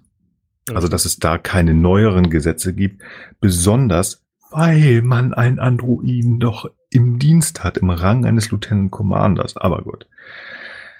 Ja, ich kann dazu noch mal sagen, also es gibt äh, ganz interessant zu diesem zu dieser Folge gibt es ein ähm, ein YouTube-Video auf ähm, Legal Eagle, das äh, sich das aus juristischer Perspektive anschaut Mhm. und beispielsweise ist die Berufung von Riker als einem eindeutigen Sympathisanten äh, von Data als Ankläger wäre gar nicht zulässig nach ähm, nach dem rechtlichen äh, St- Stand, wie man das heute halt verfügen würde. Du müsstest halt eine neutrale Person wählen. Also äh, das wird das eindeutig eben als spannungserzeugendes Moment quasi genutzt, dass wir jetzt hier noch jemanden, der eigentlich ihm nahe steht, ihm quasi als, äh, ähm, als Ankläger gegenübergestellt werden soll. Mhm. Okay. Ich hätte jetzt gedacht, also im Rahmen von Seerecht oder so, wenn du irgendwo mitten auf dem Wasser bist, dass du denn da einfach jemanden nehmen kannst und entsprechende Hierarchie. Klang für mich logisch. Ähm, Kann schon sein, du darfst aber auf jeden Fall nicht jemanden nehmen, der im Grunde genommen mehr oder weniger Freund ist oder ganz eindeutig der Position. Also wie gesagt, wie es jetzt wirklich in abgeschlossenen solchen Situationen ist, das wurde da jetzt nicht diskutiert, aber Mhm. dass man im Grunde genommen jemanden, der eigentlich da gar keinen Bock drauf hat und auch gegenteiliger Meinung eigentlich ist, ähm, das, das, das wäre eigentlich nicht das, was man normalerweise tun würde. Also ja, du hast schon recht, das, das Seerechtsargument, das, äh, das weiß ich natürlich nicht. Wie gesagt, also das, äh, auch wenn ich zur See gefahren bin, ähm, das ist in der Art und Weise nie vorgekommen, weiß ich nicht. Aber ich finde es spannend. Ach, Wir und eine Sache nochmal, wir sind ja auch nicht isoliert auf irgendeinem Schiff, sondern die sind gerade angedockt an irgendeiner Raumstation. Also sie hätten auch random irgendeinen Commander da sich suchen können. Äh, oder irgendeine andere Figur, die quasi halt keine Verbindung mit Data hat. Also das würde ich dann nochmal dazu sagen wollen. Wir sind ja nicht irgendwo äh, weit ab von allem anderen sonst. Ja, das, das stimmt. Da hätte man auch zur Not den äh, Kellner nehmen können, der da. Naja, Den Offizier, der da noch Ja, rumhängt, meine ich. Also Ja. Nein, du hast Ja. recht. Ja. Nee, aber spannend. Das verlinken wir natürlich. Ja. Ja. Ähm, aber wie gesagt, in diesem Fall ist es halt so, dass unser lieber Riker das machen kann. Er hat da keine Lust drauf. Verständlich, haben wir schon gesagt. Dann können wir über die Szene rübergehen. Ähm, sind wir dann schon im... Ich überlege gerade. Sind wir dann schon... Ach genau, dann kommt diese kurze Szene äh, von Data und Picard. Also Picard sagt dem lieben Command, Lieutenant Commander, hier pass mal auf, ich bin dagegen angegangen. Und ähm, ich glaube, unbeabsichtigt ist hier ähm, schon etwas, ich, ich, ich, habe es über die Folgen der, der Serie nicht mehr so im, im Hinterkopf, was mehr in den, in den Filmen kommt, diese zusammen, dieses Zusammensein von Picard und, und äh, Data, also wo er ja sagt, es ist mir eine unheimliche Ehre, dass sie mich vertreten werden. Mhm. War das in der Serie mehrfach so oder ist das wirklich erst in den Filmen gekommen? Ich glaube, dass das schon in der Serie dran kam tatsächlich. Das war jedenfalls nicht überraschend, als die Filme kamen. Ich bin mir da gar nicht mehr sicher, ob das in den Anfang, wenn da einer unserer lieben Hörer oder Hörerinnen das genauer weiß, äh, weil ihr da tiefer in der Serie drin seid, sag mal Bescheid. Ich bin mir da wirklich unsicher, ob Picard nicht einfach nur so als Mentor in der Serie war oder zum Ende als Freund oder tatsächlich erst in den Film zum Freund wurde. Ich bin mir da unsicher. Auf jeden Fall, ähm, ja, das ist das. Danach die Szene, ich, ähm, ich mag die tatsächlich wobei die eigentlich ganz, ganz traurig ist. Das ist nämlich, dass Riker den Ausknopf von Data findet. Das ist mir Und- tatsächlich gar nicht klar geworden beim Gucken dieser Szene. Ich meine, es wird natürlich später dann klar, als er ihn benutzt, aber Da steht auf diesem komischen Schirm irgendwas von Manual, oh, steht hier. Emergency Manual Control oder so ähnlich, wo ich sagte, irgendwas kann er damit definitiv machen mit ihm. Also, dass er da irgendwas manuell machen kann und für Hm. den Notfall ja, ist. okay. Also irgendwas mit Kontrolle. Beim ersten Mal wusste man natürlich nicht, dass es ein Ausschalter ist. Ähm, aber man sieht ja so, er hat irgendwas gefunden, womit er, das, ähm, ich weiß nicht, ob das jedem klar war. Riker hat hier den Auftrag zu beweisen, dass Data eine Maschine ist. Und das sah hier wirklich an. Und das, ähm, das ist gar nicht das, was ich ähm, so interessant und so toll an dieser Szene finde, sondern dieses er freut sich und dann dieses sofortige Zusammensacken von von äh, Jonathan Frakes, der das echt gut spielt, finde ich. Der einfach äh, seinen Auftrag, der ist Commander, der hat einen, äh, hat einen Befehl bekommen und ähm, ja hat ihn ausgeführt und merkt verdammt, damit mache ich eigentlich mein äh, mein Kumpel kaputt. Das Also- finde ich ähm, ganz schade. Aber wie gesagt, gut gespielt. Fand ich auch wieder ganz spannend, dass äh, diese Szene, dass da der Jurist auch gesagt hat, dass das ja wohl nun gar nicht ginge. Man könnte nicht jemanden im Zeugenstand einfach erstmal einen Arm abnehmen und den danach dann ausschalten. Man könnte dann, wenn es halt um den um die Frage ginge, äh, ob denn jemand dann tatsächlich ein Lebewesen sei oder nicht, ja in dem Streitfall dann ja sogar von Mord sprechen. Also klar, du kannst ihn auch wieder anstellen, ne? aber immerhin hast du ihn ja gegen deinen Willen von seinem Bewusstsein Mhm. quasi beraubt, was sozusagen bei allen, ich sag mal, Standard-Lebewesen halt eigentlich der Tod ist. Also mindestens Physical Interference und das kannst du nicht einfach in einer Gerichtsverhandlung bringen. Ja, es ist einfach überhaupt nicht drin eigentlich so. Ja, ja. Und was ich auch noch ganz spannend fand, war, dass diese Fragestellung an sich, also es ist ja jetzt hier, ist es ja eine defensive Geschichte, ne? Also ähm, äh, im Grunde genommen ist es, es steht als gesetzt an, dass Maddox ähm, äh, ähm, Rechte sozusagen ähm, äh, äh, gewahrt werden müssen, während Data muss jetzt sozusagen dagegen ankämpfen. Aus juristischer Perspektive, zumindest so habe ich den, äh, den, den, den Anwalt jetzt verstanden, müsste man eigentlich den, den, den, äh, den, äh, den, den, den, ähm, ja, den, den Zweifel quasi, äh, dem Zweifel sozusagen recht geben, dass man halt sagt, eigentlich muss Maddox beweisen, dass Data quasi äh, kein Mensch ist und nicht umgekehrt. Ja. Ne? Also, dass man ihm sozusagen als, als schon Person, die ja irgendwie als Person identifizierbar ist, erstmal so optisch und von der, von dem Genehmen nach, dass man dann bitte doch erstmal zeigen mag, äh, was denn quasi da die Sache ist. Das wäre eigentlich ein bisschen fairer als jetzt diese umgekehrte Haltung. Aber naja, das ist jetzt auch nur so eine Interpretation natürlich, ne? Schuldig bis die Unschuld bewiesen So, ist. ja. Captain. Ja. Genau, Benefit of the Ja. Doubt. Also, naja,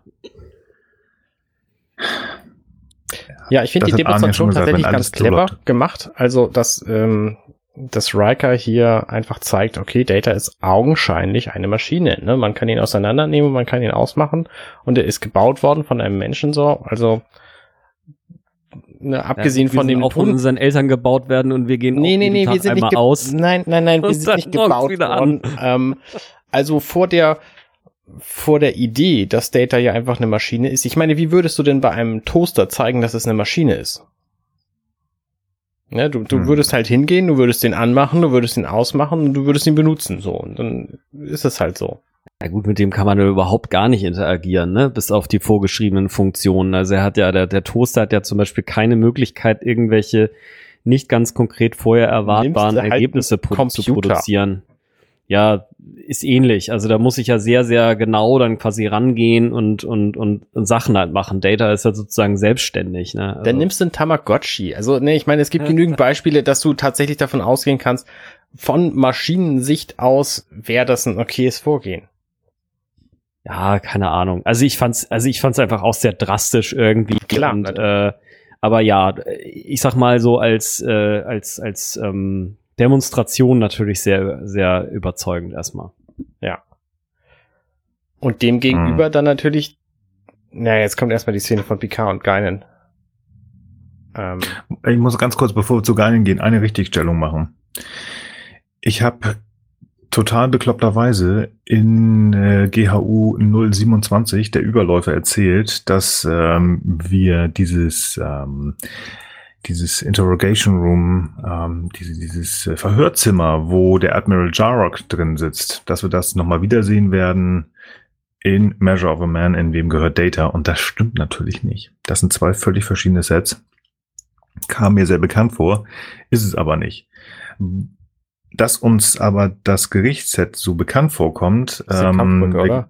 das ist die Kampfbrücke mal wieder, ja. Genau. Ich weiß nicht, wie ich darauf gekommen bin. Ähm, vielleicht einfach nur eine Ähnlichkeit oder ein Raum, wo jemand drin sitzt und wird angeschrien. Keine Ahnung. Aber nur das nochmal zur Richtigstellung. Und jetzt äh, gehen wir zu Geinen. Ja, das Argument, was sie bringt, auf das bin ich nicht gekommen, bis sie das gebracht hat, tatsächlich. Und Mhm. ich finde es total clever und sehr gut. Mhm. Ne, wenn man, Ja. wenn man sagt, Data ist eine Maschine und Eigentum der Sternflotte und man schafft ganz viele von denen, dann haben die einfach alle ein eigenes Bewusstsein und sind alle Eigentum und das ist eine Rasse von Sklaven. Also, Genau. auch Nicht wenn Geinen hier sagt, das ist eine etwas drastische Darstellung, das ist natürlich genau das, worauf sie hinaus wollte. Ja. Und bevor wir wieder angeschrien werden, wir benutzen gerade den Begriff Rasse, weil er hier wirklich von Geinen so benannt worden ist. Sonst sagen wir auch immer Spezies, aber in dem Fall sagt sie das ja auch. Ja, ähm, das sollte drastisch sein. Und hier kommt tatsächlich so ein Teil, den, der mich so ein bisschen stört. Im Nachhinein jetzt tatsächlich äh, noch mehr an PK. Also nicht an unserem Captain, sondern an der Serie. Ganz offensichtlich hat man das, was Geinen hier sagt und was wir gleich auch noch brauchen, schön vergessen. Denn wir haben ja ganz viele Halbdatas gebaut im PK. Ja, richtig. Habe hab ich im Gucken gedacht, so, aha, mhm, okay, wie schön, dass wir also die neunte Folge der zweiten Staffel einfach mal vergessen haben und ganz viele gebaut haben. Also, wenn man jetzt das Buch so zu Rande nimmt, ja, die sind weniger ausgebaut und die haben keinen eigenen Willen, bla bla bla bla bla, aber trotzdem, ja, bitterer Geschmack, finde ich nicht gut. Nee, aber sie macht das sehr schön. Ich sehe Whoopi Goldberg gern und ich freue mich darauf, dass sie ja auch bald wieder äh, irgendwo in Star Trek zu sehen sein wird. Ja, aber ansonsten ist sie hier wirklich mal dieses, wie, wie heißt dieses Ding, das man irgendwo hinschmeißt in Serien, ähm, um einfach plötzlich diese, dieses, ähm, diese Deus Ex Machina. Deus Ex Machina Spotlight. könnte man es nennen. Bitte? Keine Ahnung. Spotlight. Ja, Spotlight oder ähm, Ah, da gibt es einen anderen Wort für. Ich habe das vergessen. Ähm, also sie bringt uns dazu zu verstehen, ja, genau so werden wir schaffen, so werden wir beweisen, ähm, dass das alles Quatsch ist, was die Föderation slash Maddox hier vorhaben. Ja. Und äh, ja, ist eine schöne Szene. Und äh, mit neuem Mut sozusagen kann dann unser lieber Captain ja auch eigentlich schnell wieder in den, äh, ich wollte gerade Konferenzraum sagen, nee, aber in den Gerichtsraum kommen, oder? Ja, genau. Und genau. ich finde seine Darstellung der Menschlichkeit von Data sehr clever. Weil er vor allen Dingen einfach mit dem Argument kommt, bei Data kann man es genauso schlecht beweisen wie bei mir. Ja. Und das ist einfach sehr, sehr geschickt. Ja, absolut. Absolut. Ich finde diese ganze Szene unheimlich gut, weil das eine der folgigsten Reden ist, glaube ich, die Picard jemals, ähm, jemals gehalten hat. Und ähm, ich hatte hier mal so einen kleinen Punkt. Ähm, ich hatte den Punkt stehen, aber den habt ihr wunderbar schon außer, außer Kraft gestellt. Ich hatte mich gedacht, ob das passt, dass er so eine folgige, folgige Rede halten kann, obwohl er ja dafür war, dass man Data auseinandernimmt. Aber da habt ihr ja schon gesagt, nee, der hat da nur ein Gedankenexperiment gehabt und gar nicht wirklich darüber nachgedacht. Also ja, ich finde das total gut. Ja. Ähm, ich finde auch ähm, seine Herangehensweise, und jetzt sind wir wieder bei dieser geilen Röhrentasche, die Sachen, die Data eingepackt hat, einfach gut zu nutzen zu sagen, hier, wenn der nur eine Maschine ist, warum packt er das Buch ein, das ich, das ich ihm geschenkt habe? Warum nimmt er dieses, ähm, also die Orden von mir aus, aber äh, das Totschlagargument ist ja tatsächlich Tascha ja. Ja, ja. sehe ich auch ich find, so, ja. Und ich finde gar nicht mal, also ich weiß nicht, wie das euch ging. Also bei mir war gar nicht das, das, das, das Holo von Tascha.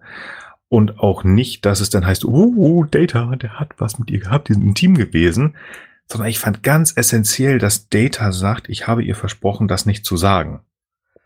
Also natürlich mhm. ist er eine mhm. Maschine und wird das machen, aber in der Art und Weise, wie Brent Spiner das gespielt hat, fand ich und wie er das da hingebracht, also da gebracht hat, dieses, ich habe es ihr versprochen, Captain, das ist was sehr Intimes, das möchte ich eigentlich nicht machen. Und Picard sagt, sie würde nichts dagegen haben. Ja. Und dann das macht. Und das fand ich irgendwie so, wenn ja. ja. das nicht menschlich ist. Ja. Also, ne?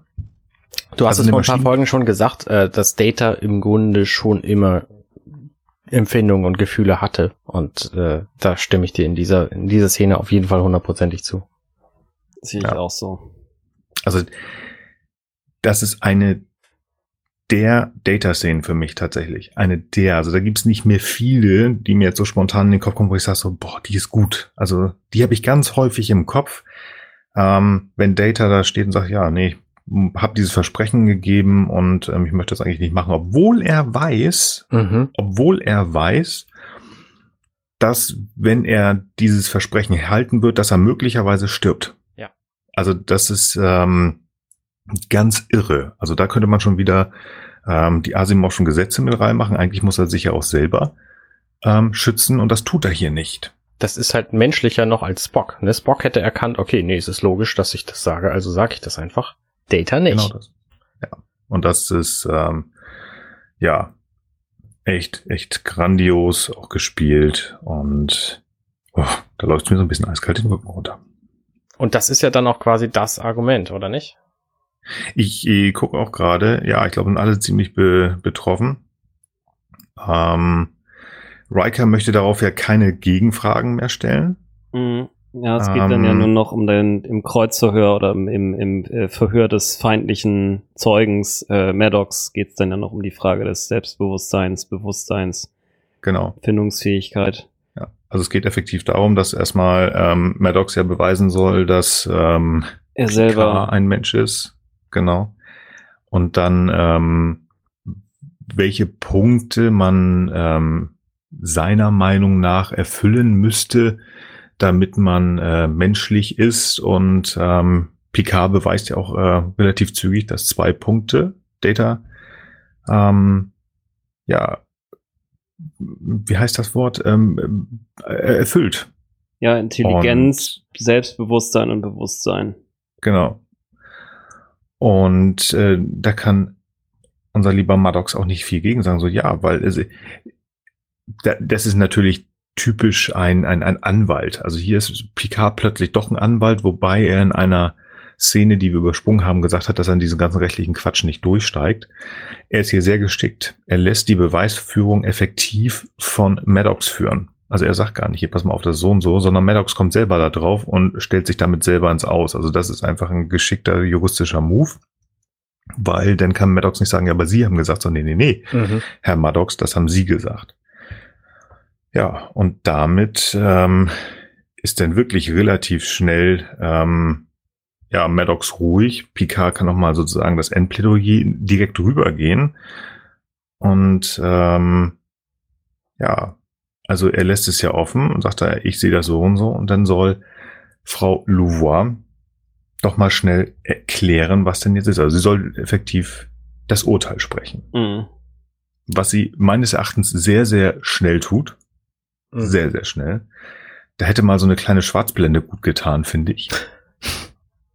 Oder Ja. einfach zehn Stunden später. Weil, mal davon abgesehen, wie sie antwortet. Also, Picard setzt sich ja auf gut Deutsch gesagt hin und dann sagt sie so, alles klar, wir haben hier eine schwere philosophische und metaphorische Frage zu machen und ich beantworte sie mit Doppelpunkt. Also ich glaube, ich habe mich erstmal hingesetzt, einen Kaffee getrunken und darüber nachgedacht. Also ich meine, es wird nie im Gerichtssaal passieren. Bei den Amerikanern in einem Kapitalverbrechen würden die Geschworenen rausgehen und hier würden auch die Richter und Schöffen rausgehen und sagen, Genau. Moment, drüber nachdenken. Das Gericht zieht sich immer zurück. Das ist immer so, ja. Ähm, Aber nicht hier. Hier auf jeden Fall hundertprozentig nicht. Also die Einsicht kommt just in diesem Moment, wo Data, wo, wo Picard sein Abschiedsplädoyer hält. ja. Da sieht nämlich auch zum Beispiel hier die Philippa ein, die ja vorher gesagt hat, sie ist die einzige auf der Station, die das kann. So, äh, dass sie eigentlich total unfähig dazu ist, mhm. ähm, dieses Urteil zu fällen und macht es dann einfach trotzdem, weil sie muss. Und ja, auch Maddox ähm, sieht ja dann auch urplötzlich ein und wird dann möglicherweise just Zu dem, dieser ja. Rede zu dem Maddox, den wir später dann in PK sehen, auch wenn ich die äh, Wendung nicht so Mhm. nachvollziehbar finde, ehrlich gesagt. Aber ähm, nachdem das Urteil verkündet wurde, sagt er dann ja auch, also sieht er ja Data dann auch als Persönlichkeit an. Quatsch. Und Also, das kommt alles just in dem Moment, wo Picard eben seine äh, feurige Abschlussrede hält. Also das mit, mit, ich wollte jetzt auch Georgiou sagen, also mit der Richterin, ähm, sehe seh ich von mir aus noch ein. Von mir aus. Also vielleicht ist die im 24. die im 24. Jahrhundert alle so super duper advanced und vielleicht ist sie eine gute Freundin von unserem lieben Dr. Begier und ist auch aufgewertet, keine Ahnung. Das kaufe ich noch. Aber diese Drehung von Maddox kaufe ich nicht. Absolut nicht. Also der war so davon überzeugt, dass er im Recht ist, dass das sein, er hat das Wort Lebenswerk genannt, was er auch im PK immer wieder, ähm, oder kurz vor sich sein Lebenswerk, oder es, äh, hat das die komische andere Doktor, ist auch egal. Das geht um etwas, das, es gibt nichts anderes in seinem Leben. Und jetzt, ach nee, stimmt ja, Data, jetzt bist du ja irgendwie menschlich, jetzt hast du eine Seele, jetzt habe ich dich lieb, jetzt will ich Ja. dich auseinandernehmen. Das, nee, nee. Also wird die, die, die Richterin von mir aus, aber das nee, fand ich, äh, das hätte man rausschneiden können und dafür hätte man nochmal schön die Regularstation, äh, die Sternbasis 173 zeigen können. Ähm, ne, also, es wird doch immer wieder benutzt. Also hier halt äh, die Regular Einstation aus Star Trek 2.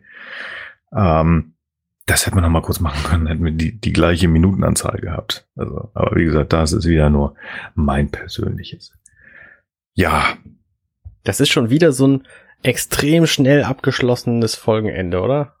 ja, ja. Also ja, da mussten sie ähm, sich ein bisschen beeilen, ja.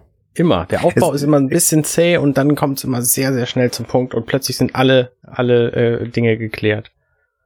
Wir haben etwa die Hälfte der Folge gebraucht, um zum Punkt zu kommen, also zu der Gerichtsverhandlung.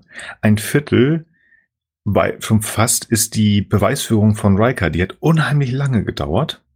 Also dieses, ähm, pass mal auf, ich mache euch jetzt gleich mal den Data kaputt. Also da wird uns eine Viertel, also fast acht, acht Minuten oder so waren das, also relativ lang gezeigt, so, ey, ich mach den Data jetzt gleich kaputt. Dann kommt der Downer, dann kommt Geinen und dann tak, tak, tak, tak, tak, fertig. Data Mhm. hat eine Seele und darf selbst entscheiden. Okay. Hast du recht. Hast du recht. Ja, und zum Abschluss ähm, einfach nochmal. Weiß ich auch nicht, ob es das Not getan hätte. Also Riker ist so ein bisschen down. Alles gut, aber ähm, wie Data da steht und sagt so, ne, also ohne dich wärst du nicht der Böse gewesen, hätte ich heute nicht überlegt. Was nochmal zeigen soll, dass er doch ein bisschen überlegen ist, aber auf ihn abgewiesen war. Ich weiß nicht, ich fand ihn nicht gut. Da hätte man lieber, lieber noch eine Party machen können, glaube ich. Aber fand ich, es gibt schönere Abschlüsse von Folgen, glaube ich. Also der fand ich, das fand ich nicht so passend, tatsächlich. Wie jetzt, dass er äh, Riker noch einlädt, oder? Ja, Echt? Ich fand das eigentlich ganz nett. Also ich fand das, fand das hat gezeigt, dass der äh, Data einfach ein persönlicher Typ ist und einfach einsieht, dass Riker einfach in dem, in der, sagen wir mal, bösen Situation einfach seine notwendige Rolle gespielt hat und damit ja letztlich dann die Voraussetzung dafür geliefert hat, dass er überhaupt eine Chance hat. Sonst hätte ja Zhao Zhou, hätte ich es auch schöner fast gesagt, einfach so entschieden. Also insofern fand ich das eigentlich ich fand das ganz okay. Also ich, Echt? ich kann Krass. die, ich kann die Ambivalenz verstehen, aber was, was, äh, ihm blieb ja jetzt in zumindest dieser, dieser Darstellung ja nichts anderes übrig. Also wie gesagt, ich hätte jetzt das logisch gefunden, wenn ähm, Riker gesagt hätte, hey Leute, nimm mal einen von den Freggeln da drüben, ne? Aber äh, das ist ja nun einfach mal hier keine Option gewesen. Deswegen, ich fand es in Ordnung. Ich fand das nicht nur in Ordnung. Ähm, Spoiler, das ist tatsächlich meine Lieblingsszene hier. oh, okay. Weil Weiß ich, ich. weil ich das, diese, diese Menschlichkeit, ne, es ist Data total bewusst und er denkt an der Stelle total logisch, dass Riker natürlich das machen musste, um ihn, äh, um, um nicht die, die, das Ganze sowieso schon von vornherein zum Scheitern zu verurteilen. Und geht aber in diesem Moment einfach zu Riker hin, um Riker quasi den Gefallen der Genugtuung, also den, die, die Erlösung zu geben für sein Handeln. Hm.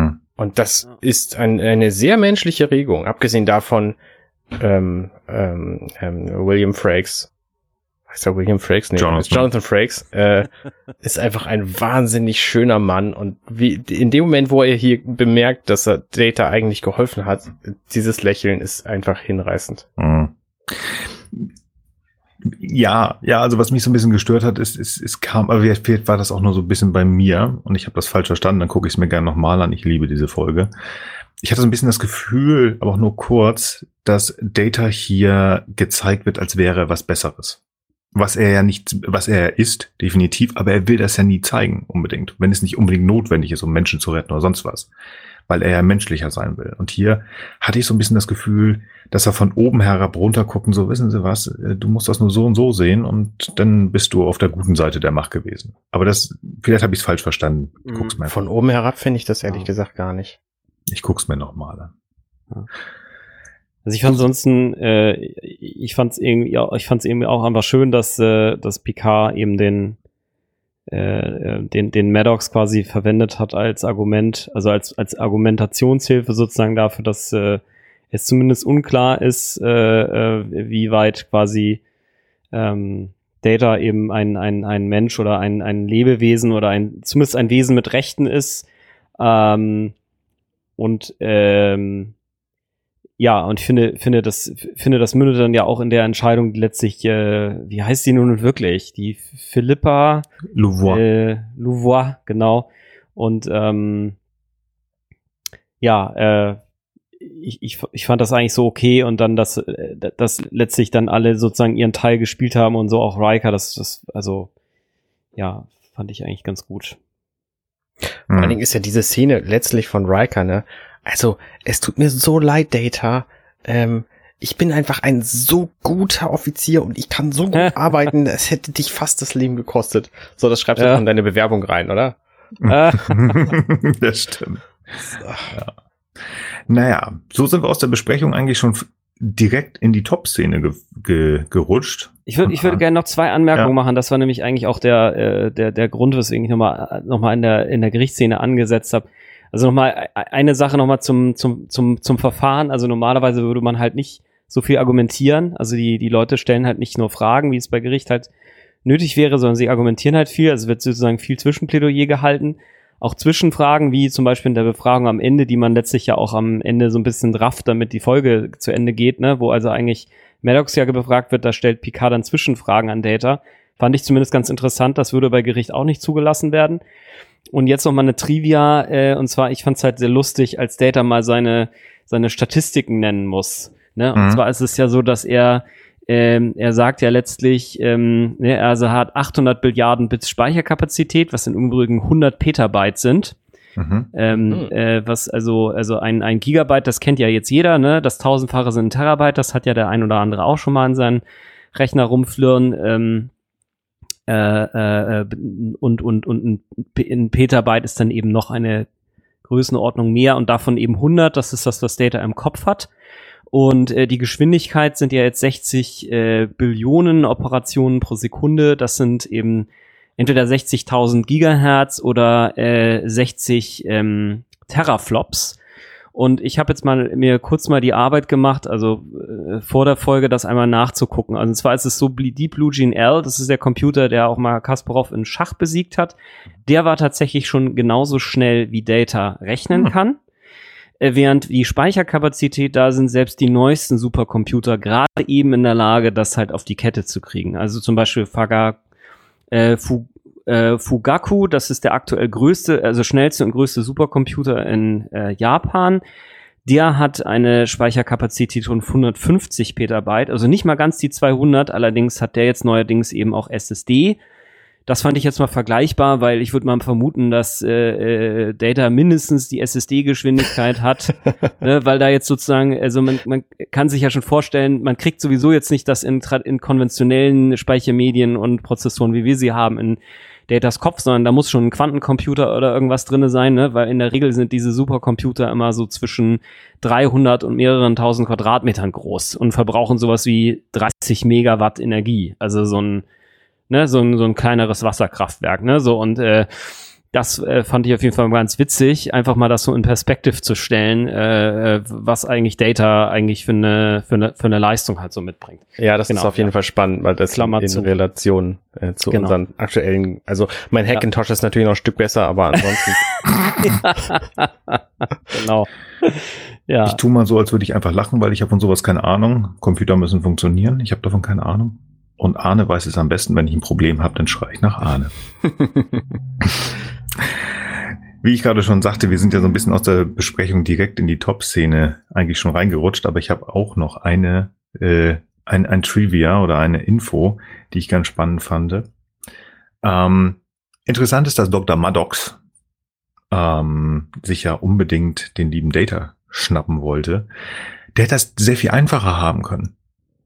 Er darf nämlich nicht vergessen, also wir dürfen nicht vergessen, denn zum gleichen Zeitpunkt läuft irgendwo Lore herum, beziehungsweise ist auseinandergenommen. ja, Before ist noch irgendwo auseinandergenommen. von dem weiß man doch nichts, oder? Before noch nicht, nein, aber er ist da. Ja. Er existiert. Ja, Ja, ich, es geht mir nur darum, was existiert. Dann liegt ein Kopf von Data auf der Erde rum. Ja. Dürfen wir nicht Mhm. vergessen. Den, der wird irgendwann nochmal ganz interessant. Und dann gibt es ja noch Juliana Taylor, also die Mutter von Data, Aha. plus Dr. Nunien Sung selbst ist noch am Leben. Bam. Also, der Mann hätte mal besser Memory Alpha aufschlagen sollen und gucken, wo noch vielleicht andere Möglichkeiten sind. Schlecht recherchiert. Ah, das ist doch das A und O. Top 10. Arne hat schon angefangen. Ähm, Äh, ich möchte nur eine, eine ganz Ja. kurze Korrektur noch. äh, ich habe mich leider ver äh, verdaddelt. Also der Deep Blue Gene L aus dem Jahr 2006, der jetzt dieselbe Geschwindigkeit hat wie Data, das ist natürlich nicht der Rechner, der den Schachweltmeister besiegt hat. Das war noch zehn Jahre vorher. Ähm, der, das Ding hieß Deep Blue und das habe ich nur verwechselt. Also äh, den Kommentar muss ich nachträglich doch streichen. Das wollte ich nur jetzt machen und nicht später in den Kommentaren dann. genau, ja, da habe ich einmal, einmal mich verlesen. Ja, irgendwas mit Blue. genau. Arne, ich glaube, du hast nichts mehr zu deiner Top 10 hinzuzufügen. Das hast du schon ganz schön erklärt. Nein, ich äh, schwelge immer noch in dem Lächeln von Riker. Das ist sehr schön. Ich habe mein, ich hatte, ich, ich bin mir noch im Moment nicht mehr so ganz sicher. Ich habe mal gesagt, ich habe so ein, so ein kleines Love Interest mit Picard. Ich bin mir da nicht mehr so ganz sicher. Ähm, Arne hat seins mit Riker. Wollen wir mal gucken, ob Frank auch irgendwo ein Love Interest hat. Ähm, kann er erzählen, muss er nicht, aber die Top-Szene wäre total gut. Äh, hm. Love Interest, naja, ich fand Troy eigentlich immer ganz scharf, aber das, äh, das, äh, das äh, passt jetzt hier nicht ganz rein. Ja, also äh, schwer zu sagen. Also ich, ich fand, ähm, ich fand eigentlich diese Szene tatsächlich in der, ähm, äh, äh, in der in der Data quasi die ähm, also Picard so ein bisschen auf die Probe stellt und ihm sagt, ja, warum lassen sich nicht alle Sternflottenoffiziere die Augen quasi austauschen? Die Szene fand ich eigentlich so ganz cool, weil Picard da ziemlich schnell dann auch sprachlos war und ähm, äh, ja, quasi so 1 zu 0 für Data und damit hat äh, Data dann das, was sozusagen noch gefehlt hat, um Picard in Marsch zu setzen, dann halt auch erreicht. Äh, und ähm, das führt dann ja letztlich zu der Szene, die ich eigentlich äh, vielleicht am besten finde, nämlich zu dieser, ja, zu diesem, zu diesem, äh, ähm, zu, zu diesem, wie soll ich es mal nennen, Plädoyer hast du es genannt, Arne, ne? Genau, mhm. dieses Plädoyer, das äh, Picard dann quasi bringt, um letztlich halt äh, klarzustellen, äh, was Data halt zumindest nicht ist oder was er eben ist und ähm, also oder was er mindestens auch erfüllt und also zwei von den drei Kriterien und äh, deswegen jetzt bitte mal hier zum äh, Lebewesen erklärt wird, was zum Glück ja gelingt. Mhm. Sehr cool. Ja, die ist auch schön. Ich finde persönlich, die schließt da fast dran an die Szene, die du gerade äh, genannt hast, Frank. Und zwar, ich mag diese Szene, wo Data zu Maddox geht am Ende und sagt, dass er nicht an dem Experiment, Experiment teilnehmen möchte. Und das in einer Entschlossenheit, wo er sagt, nein, ich möchte das nicht. Also er, es ist, als, er, er hat, glaube ich, keinen Druck drauf gehabt, weil er das alles sehr logisch sieht, aber der Schauspieler hat einen gewissen Druck, glaube ich, gehabt ähm, und der fällt so ein bisschen ab. Das finde ich, ähm, das ist sehr schön gemacht. Und ähm, Brent Spiner konnte es nicht so ganz verstecken, glaube ich. Eine gewisse Schadenfreude und vielleicht auch sogar Genugtuung ist in den Augen von Data zu sehen. So, so siehst du, ja, hat nicht geklappt. Allgemein, das ist eine sehr kräftige Szene, wo man einfach sagt, wow, ähm, Data bleibt, Data ist ein Mensch, er ist ein Lebewesen, also gut, nicht ein Mensch, aber er ist ein Lebewesen, ein fühlendes. Und jetzt wird alles wieder gut. Und das ist einfach so schön für mich, diese, dieses, in diesem Moment so, nein, ich wünsche nicht, an dem Experiment teilzunehmen. Das hat mir unheimlich gut gefallen. Mhm. Flop-Szene. Arne. Ich finde die Szene, du, wir sind vorhin schon ziemlich äh, drauf rumgeritten. Äh, aus vielen Aspekten finde ich die Szene in der Beobachtungslounge doof. Zum einen ist sie einfach nicht schön anzugucken. Ähm, und zum anderen ist einfach dieser Bürokratiescheiß da drin. Ähm, und Maddox wird einfach als super Asi dargestellt. Und das passt für mich alles äh, ja, also es ist keine, keine schlecht gemachte Szene so, sondern es ist einfach eine Szene, die mir Unbehagen verursacht. Und äh, deswegen ist das meine Flop-Szene. Das soll auch die Flops sein, die muss nicht schlecht gemacht sein, also einfach mal machen. Ja, ja, ja, schon klar, aber ne, ich nenne gerne Dinge, die die Folge schlechter gemacht haben. Diese ist tatsächlich für die Folge relativ wichtig, so, aber trotzdem ist sie einfach doof. Doof, doof, genau. doof. Doof, doof, doof. Ganz wichtig. Frank, deine Flop-Szene. Boah, gute Frage bin gar nicht sicher, ob ich da sowas nennen kann. Also ich ähm, muss ja nicht. Darf ich noch eine zweite Top-Szene stattdessen? nein, nein. Äh, Wenn du nichts ja, sagst, hast du nichts. Äh, keine Ahnung, ich fand die Beweisführung von, von, von, also ich, ja, also ich fand im Grunde auch, dass das Arne halt schon angemerkt hat, nicht, nicht besonders cool, aber wenn ich was anderes sagen soll und muss, dann nehme ich äh, die, dann nehme ich die, ähm, dann nehme ich die, die, die Stellungnahme von Riker. Also ich meine, ich fand es zwar auch überzeugend, aber es hat, es hat mir einfach, ich erinnere mich vor allem daran, als ich die Folge das erste Mal gesehen habe. Und das ist schon viele, viele Jahre her. Ähm, oh, über, also ich glaube zwei Jahrzehnte sogar.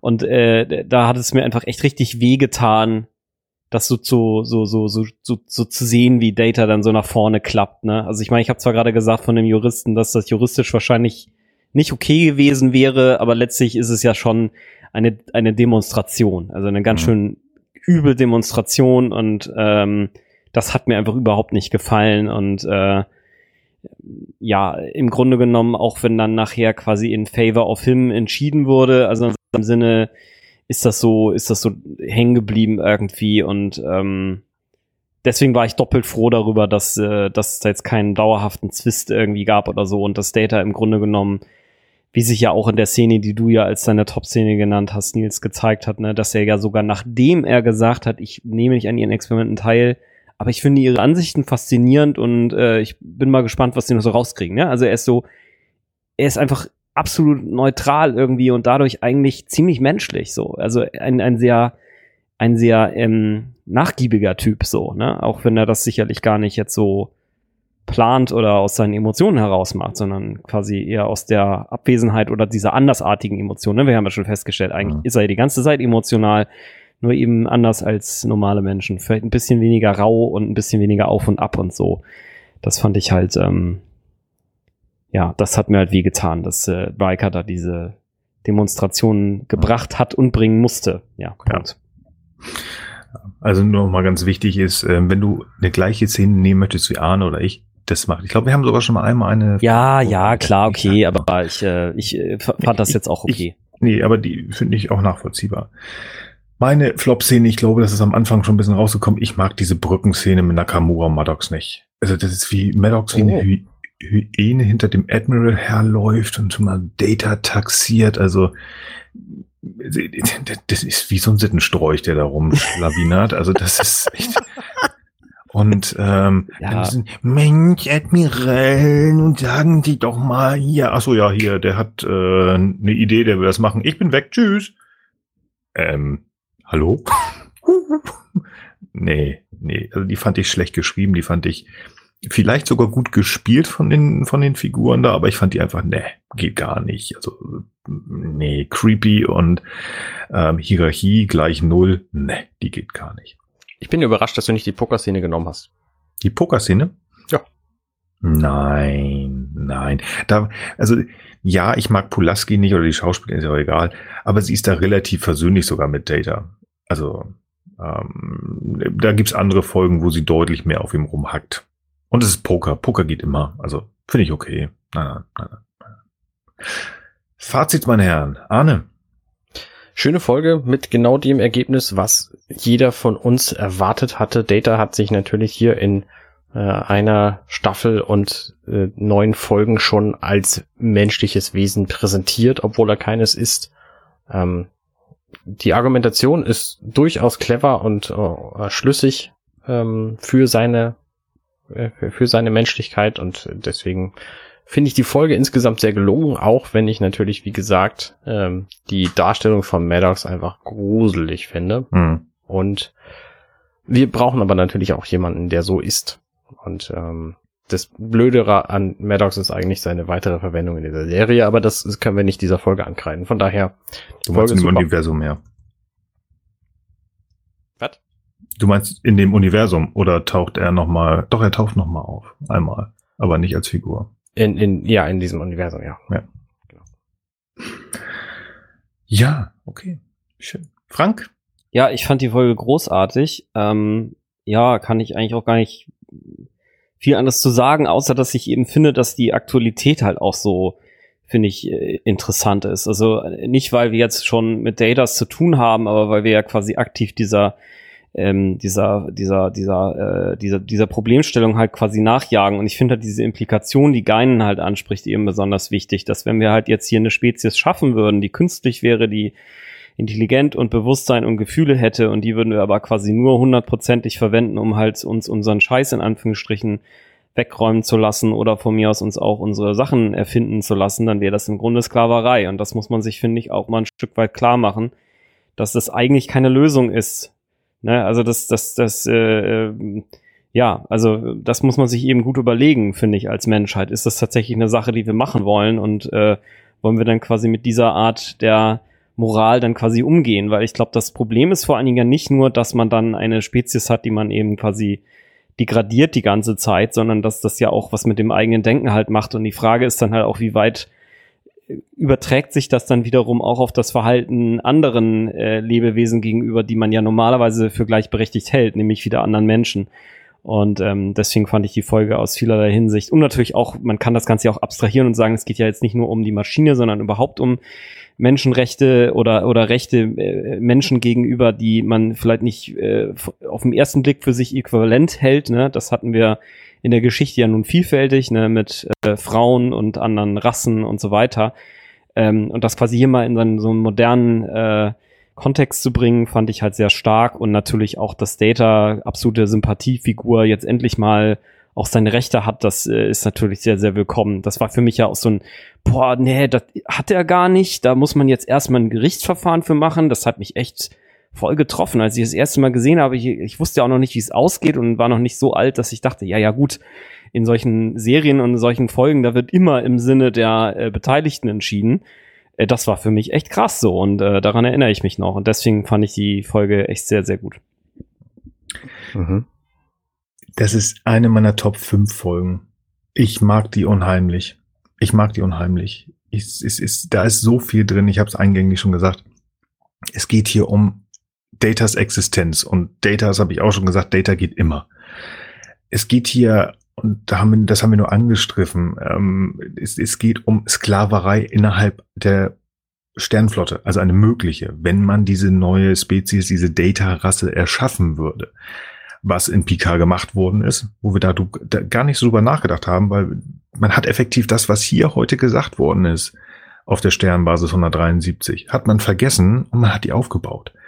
Da kann man sich auch das Buch von Una McCormick von mir aus durchlesen oder nicht, wo man sich versucht hat, das, das schön zu reden, weil wir müssen ja die Romulaner retten. Es ist trotzdem vergessen worden, was Philippa Loire hier gesagt hat. Er hat eine Seele, er kann entscheiden und da wurde einfach eine Sklavenrasse hergestellt.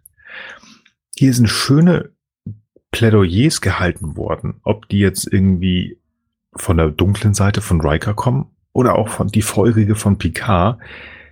Ich fand die schön geschrieben, die haben Spaß gemacht. Ich mag solche Gerichtsplädoyers. Ich habe früher sehr, sehr gerne die Serie Jack geguckt und auch einer meiner, ah, ich würde mal sagen, Top 10, maximal Top 20 Filme ist eine Frage der Ehre. A Few Good Men. Dieses dieses Schlussplädoyer, das am Ende des Films da ist, wo Tom Cruise vor Jack Nicholson sitzt und den wirklich einfach so lange befragt, bis Jack Nicholson ausrastet. Was Vergleichbares hat hier Picard mit Bruce Maddox gemacht. Oh, wunderbar. Das, das könnte, könnte ich mir auch in einer längeren Variante und nicht nur eine 12 oder 13 Minuten längere Version angucken, die auf den, auf den Blu-rays drauf ist, wie ich gehört habe. Das könnte ich mir angucken. Das macht Spaß, gucke ich gerne. Wir konnten da tief, tiefer reingehen, drüber nachdenken, so ein bisschen. Ich finde die einfach nur gut. Ähm, macht super Spaß zu gucken. Ist bestimmt die Folge, die ich am häufigsten gesehen habe. Geil. Mehr kann ich dazu fast gar nicht sagen. Ja. Wie immer, wir haben bewertet. Macht ihr das bitte auch gerne, liebe Hörer. Bewertet uns, bewertet unseren Podcast, geht auf Apple Podcasts, gebt uns gerne fünf Sterne. Schreibt uns auf unserer Website compendion.net. Geht zu Twitter at gesternhu. Tretet in Kontakt mit uns. Wir freuen uns. Das ist so ein bisschen, ach, wenn ihr schreibt, ich freue mich da jedes Mal. Ich, ich, ich weiß, da sind noch Kommentare, die geschrieben worden sind. Ähm, ich versuche da demnächst drauf ähm, zu antworten. Ich möchte das auch mal gerne machen. Im Moment geht es bei mir zu Hause ein bisschen drunter und drüber, aber ich werde das noch versuchen. Was gucken wir uns in zwei Wochen an? Der Arne hat sich auch eine sehr, sehr schöne Folge herausgesucht. Das ist die zweite Folge der fünften Staffel im Englischen Darmok und im Deutschen Die Arme weit Darmok. Da freue ich mich sehr drauf. Frank, hast du noch was zu sagen, bevor wir aufhören? Das klingt nicht so. Nö, danke. War mir ein irres Blumenpflücken mit euch und ich freue mich auf in zwei Wochen. Sehr schön. Arne, hast du noch was? Äh, äh, Steinkreis mit dem Knüppel gemahlen, ne? Weißt du, was das heißt, ne? Weißt du das oder weißt du das nicht? Weiß ich natürlich nicht, aber das wirst du uns nächste Woche erzählen. Da freue ich mich sehr drauf. Vielen Dank, ihr beiden. Vielen Dank, dass wir diese schöne Folge besprechen konnten. Das finde ich war ein schöner Start in unser zweites Jahr. Gestern, heute, übermorgen. Und jetzt geht's noch weiter nach oben mit Damok. Vielleicht auf, oder auch nicht. Ich weiß es nicht. Ich freue mich da drauf. Vielen Dank, liebe Hörer, dass ihr zugehört habt. Wir hören uns ich bedanke mich bei euch allen und ich wünsche einen guten Morgen, guten Tag, guten Abend und gute Nacht. Bye bye. Ciao. Hey, wir sind Nils, Arne und Frank und das war gestern, heute, übermorgen. Wenn euch dieser Podcast gefällt, dann unterstützt uns doch ein wenig. Mehr Infos dazu findet ihr auf ghu.compendion.net.